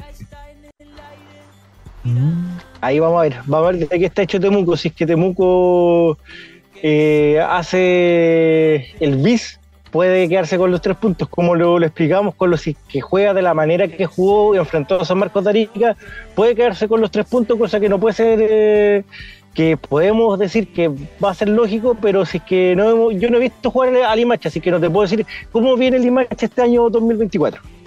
Claro, ahora en general los equipos que, que van a debutar en sus canchas como locales eh, tienen varias particularidades. Una que, por ejemplo, La Serena se sabe, a lo mejor, creo yo, inferior a Antofagasta y plantea un partido distinto al que tiene que plantear de local. Lo mismo pasa, a diferencia de Wanderers, que jugó contra Recoleta de una manera muy arriesgada, muy hacia adelante, muy proponiendo y siendo ellos los protagonistas, que me imagino que es lo que va a repetir contra, mm, contra este mm, en este partido, digamos, contra Santa Cruz. Entonces, claro, hay una manera de abordar los partidos de visitante y de local dependiendo de la posición. O sea, me imagino que Temuco hará un partido distinto al que hizo contra San Marcos, naturalmente, porque está en su cancha, porque está con su, con su gente. Pero bueno, Oye, parte de las sí, cosas que hay sí, que y, ver. tam- y también que debuta en su cancha el día domingo a, la- el- a las 12 del día, domingo 3 de marzo, la U de Conce contra San Marcos de Arica. Mira, lo de Conce, ¿eh? no lo- Así, el equipo catarí, ¿eh? no lo habíamos visto. el equipo catarí. Así el que importó a Salivá, que el del anterior comentario que No, no, hablando. no, no, ya habíamos soltado eso, nos trae de vuelta. Ve que es maldadoso, usted que es un agente del mal, nos trae de vuelta ese Oye, seguimos entonces el día domingo 3 también a las 6 de la tarde, Ranger de Talca contra el CDA, Club de Deporte Antofagasta. Mira, Ahí va, vamos a ver, vamos a ver de qué está hecho el cuadro ranguerino, si es que lo, todos los, casi todo el equipo nuevo que, que tiene ahí los demás al sur eh, logran eh, mantener su racha, ya que le ganaron a Magallanes por un tanto a cero y también contra un equipo que necesita los puntos que ya eh, un equipo candidato que perdió frente a Deporte La Serena, Deporte Antofagasta va a venir a buscar lo suyo también. Para mí un empate. Sí, vamos a ver ahí qué, qué es lo que proponen los pidiucanos, ¿ah? que, que sacaron un, un gran resultado. ¿ah? Sí, buen resultado ante Magallanes. Oye, cerramos la fecha el, día, el mismo día domingo a las 20.30 horas. Duelo de estadios feos. Unión San Felipe contra Recoleta. Espectacular. Espectacular. Em, Recoleta me queda cerca, así que siempre va a ser un estadio al que, al que podré recurrir en mis tardes de soledad, quizás para ir a ver fútbol, así que vamos a ver. Pero es esa hora. A esa hora, ¿está bien esa hora? no, no, no, no, Sí. está bien que esté solo, pero no nunca tan nunca tan solo. nunca tan votado. Pero, Sí, pero bueno, esa es la fecha, esa es la fecha. Sí, esa es la fecha. Número 2. Muy bien, muy bien. Oye, sí, la fecha número 2. Nos va a tener con harta expectativa, con intriga, ¿ah? por seguir viendo, por seguir eh, apuntando y apuntalando lo que va apareciendo de este Curicopa el 2024. Ya naturalmente lo, lo iremos a comentar. Sin embargo, me parece que a propósito de este primer eh, partido, a propósito del- de lo que significaba este debut, ya lo hemos comentado prácticamente todo. Agradecemos, por supuesto, siempre a la gente que, que se sumó a comentarlo, a analizarlo con nosotros. Así que desde ya, muy agradecido. Manténganse ahí, sigan viendo. No, mentira. Sigan ahí comentando, ¿cierto? Sigan, sigan participando. Y, y desde ya, Claudio, me parece que, un poco para ir cerrando, eh, me parece que la expectativa está alta. La expectativa está alta, las ganas y la ilusión por ver a este equipo sumando y, y jugando bien es, eh, mm, hace pensar de que, de que saliendo las cosas de manera súper natural va a ser favorable el año y va a ser positivo. Así que mm, desde ya quizá un Sí. último comentario de alguna última cosa que te gustaría ir destacando ya para, para ir cerrando lo que ha sido este entretenido. ¿ah? Lo hemos pasado bien, ¿ah? entretenido episodio. Sí, lo hemos pasado bien.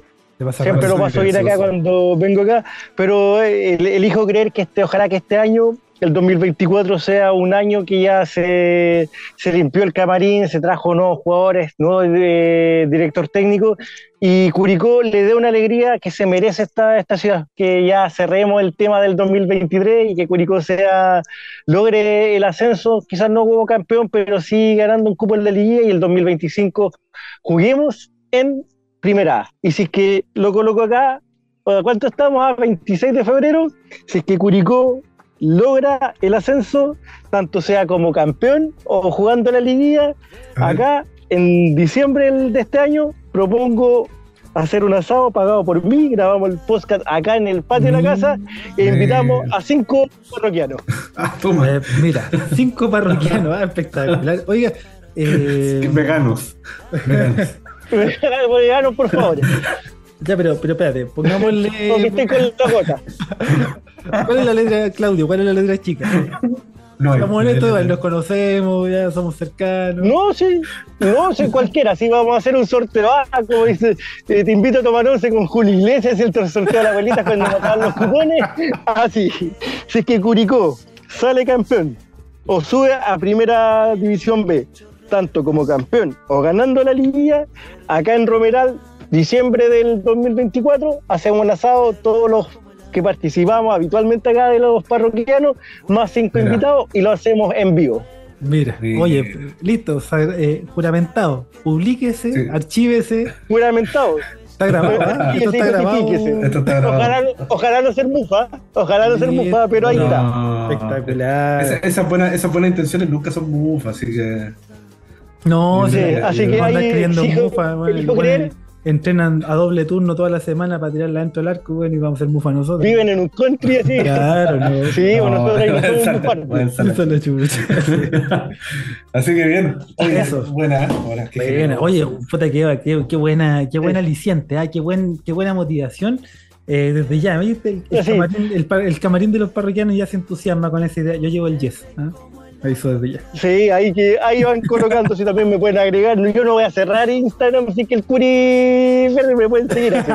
O puedo decir después, vamos No, a no, estar en la calle, se fue el, el güey que bufó al curi así. Mira, si vamos a romeral lo encontramos, sí o sí lo encontramos. Tampoco está tan, tan difícil de encontrarlo, Sí, así que. Es que- así que- No, es tan difícil de encontrar, así que un par de personas. sí, y ahí estamos. un par de parientes que pillamos por ahí. La fila del único cajero automático. Empiezan a preguntar. Y llegamos. Eso es. y llegamos. Así que, Curicó, por favor, haz lo que tengas que hacer. no Oye, rico, sé frontal, sé directo y quédate con los tres puntos cada vez que juegue de, de local. Vamos. Tenemos la primera entonces promesa del año, ¿eh? Asado Sí. para eh, grabar el podcast. Festejar el. Cinco, cinco invitados sorteados ahí. Vamos a hacer, vamos a Y si la hacemos ahí la- las negociaciones, puedo invitar a un jugador ahí. No, Ah, mira, mira. vamos a, vamos a sentar las bases sobre lo que podría resultar eso desde ya entonces. Sí. Eh, la energía y la ilusión que tenemos internamente, ahora también la manifestamos a propósito de esta, de esta grata invitación. Te agradecemos, Claudia. Es. Te agradecemos desde ya Sí, esa, esa posibilidad. Siempre es bueno si es comer, que no- comer gratis. Vamos a, a festejar por haber cerrado un buen año en 2024 en este redebut en Primera División B. Eso, eso. Oiga, Sebastián, em, ya para ir cerrando, ¿ah? para ir cerrando, cuénteme, ¿qué, qué- se le queda algún saludo, alguna cosa, alguna idea que quisiera manifestar? Si es que su internet lo Eh, permite. No, solamente agradecer, agradecer, agradecer a todos los parroquianos, parroquianas que puta, subimos ahí el capítulo y prendieron al tiro, comentando, eh, muchos comentarios agradecidos de que, de que empezaron a salir nuevamente los, los capítulos, así que eh, por eso darle las gracias por, por el apañe de siempre, o sea, de esta, esta cuarta temporada, de- porque en realidad nos escuchan, si no nos escuchan a nadie hace rato ya estaríamos eh, conversando los partidos como era antes, por teléfono y, y cagándonos de la risa un rato. Así que, mm, de verdad, muchas gracias por eso y bueno, también agradecer a Claudio que, que siempre ahí levantando la mano para poder estar y, y un parroquiano más, como él lo dijo. Así que, de verdad, muchas gracias. De nada, Gaviota, siempre va a ser gaviota. recíproco. ¿Gaviota? ¿Hay gaviota? ¿O no? Gaviota para para. Sí, Gaviota ha hecho el guan por último, para, tener ahí un recuerdo así. Y me también acaba de salir a una historia de, me acaba de salir una historia de Ronald de la Fuente, no lo había dejado seguir, dejar de seguir. Ah, y también todavía seguimos con la, la opción o el regalo del invitado desde que cierre el capítulo con alguna música, ¿o no? ¿O todavía no está? Sí, pero oiga, si Sí, usted sabe por más que nosotros del podcast. Sí. Sí. Y como es, yo creo que le da al dedo, le da de cajón cerrar con eh, Jorge Drexler, todo se transforma. Mira, Que este 2024 sea una, una reinvención, una reingeniería, para que lleguemos a un 2024 con un Curicó posicionado en los primeros puestos. así hacer. será mi pedido de, de cierre. Así, así lo vamos será. a hacer. Así lo vamos a hacer. Vamos a partir con la introducción de la nueva y la ex de, de Yankee y de ahí nos lanzamos con eh, Jorge Drexler. Todo se transforma y por supuesto ¿ah? un compendio de música eh, del mismo Jorge Drexler, puede ser uruguaya también. Sí, también. Sí, así es. yo. Lo que, sabe- lo que sí Con sabemos es que desde ya le agradecemos a todas y a todos. Recuerde darle me gusta y ya nos estaremos encontrando ¿ah? para comentar un nuevo episodio, un nuevo partido del más grande de la galaxia conocida, Curicó Unido. Parroquianas y parroquianos, ¿ah? que estén muy bien, que tengan una linda semana. Adiós. Adiós.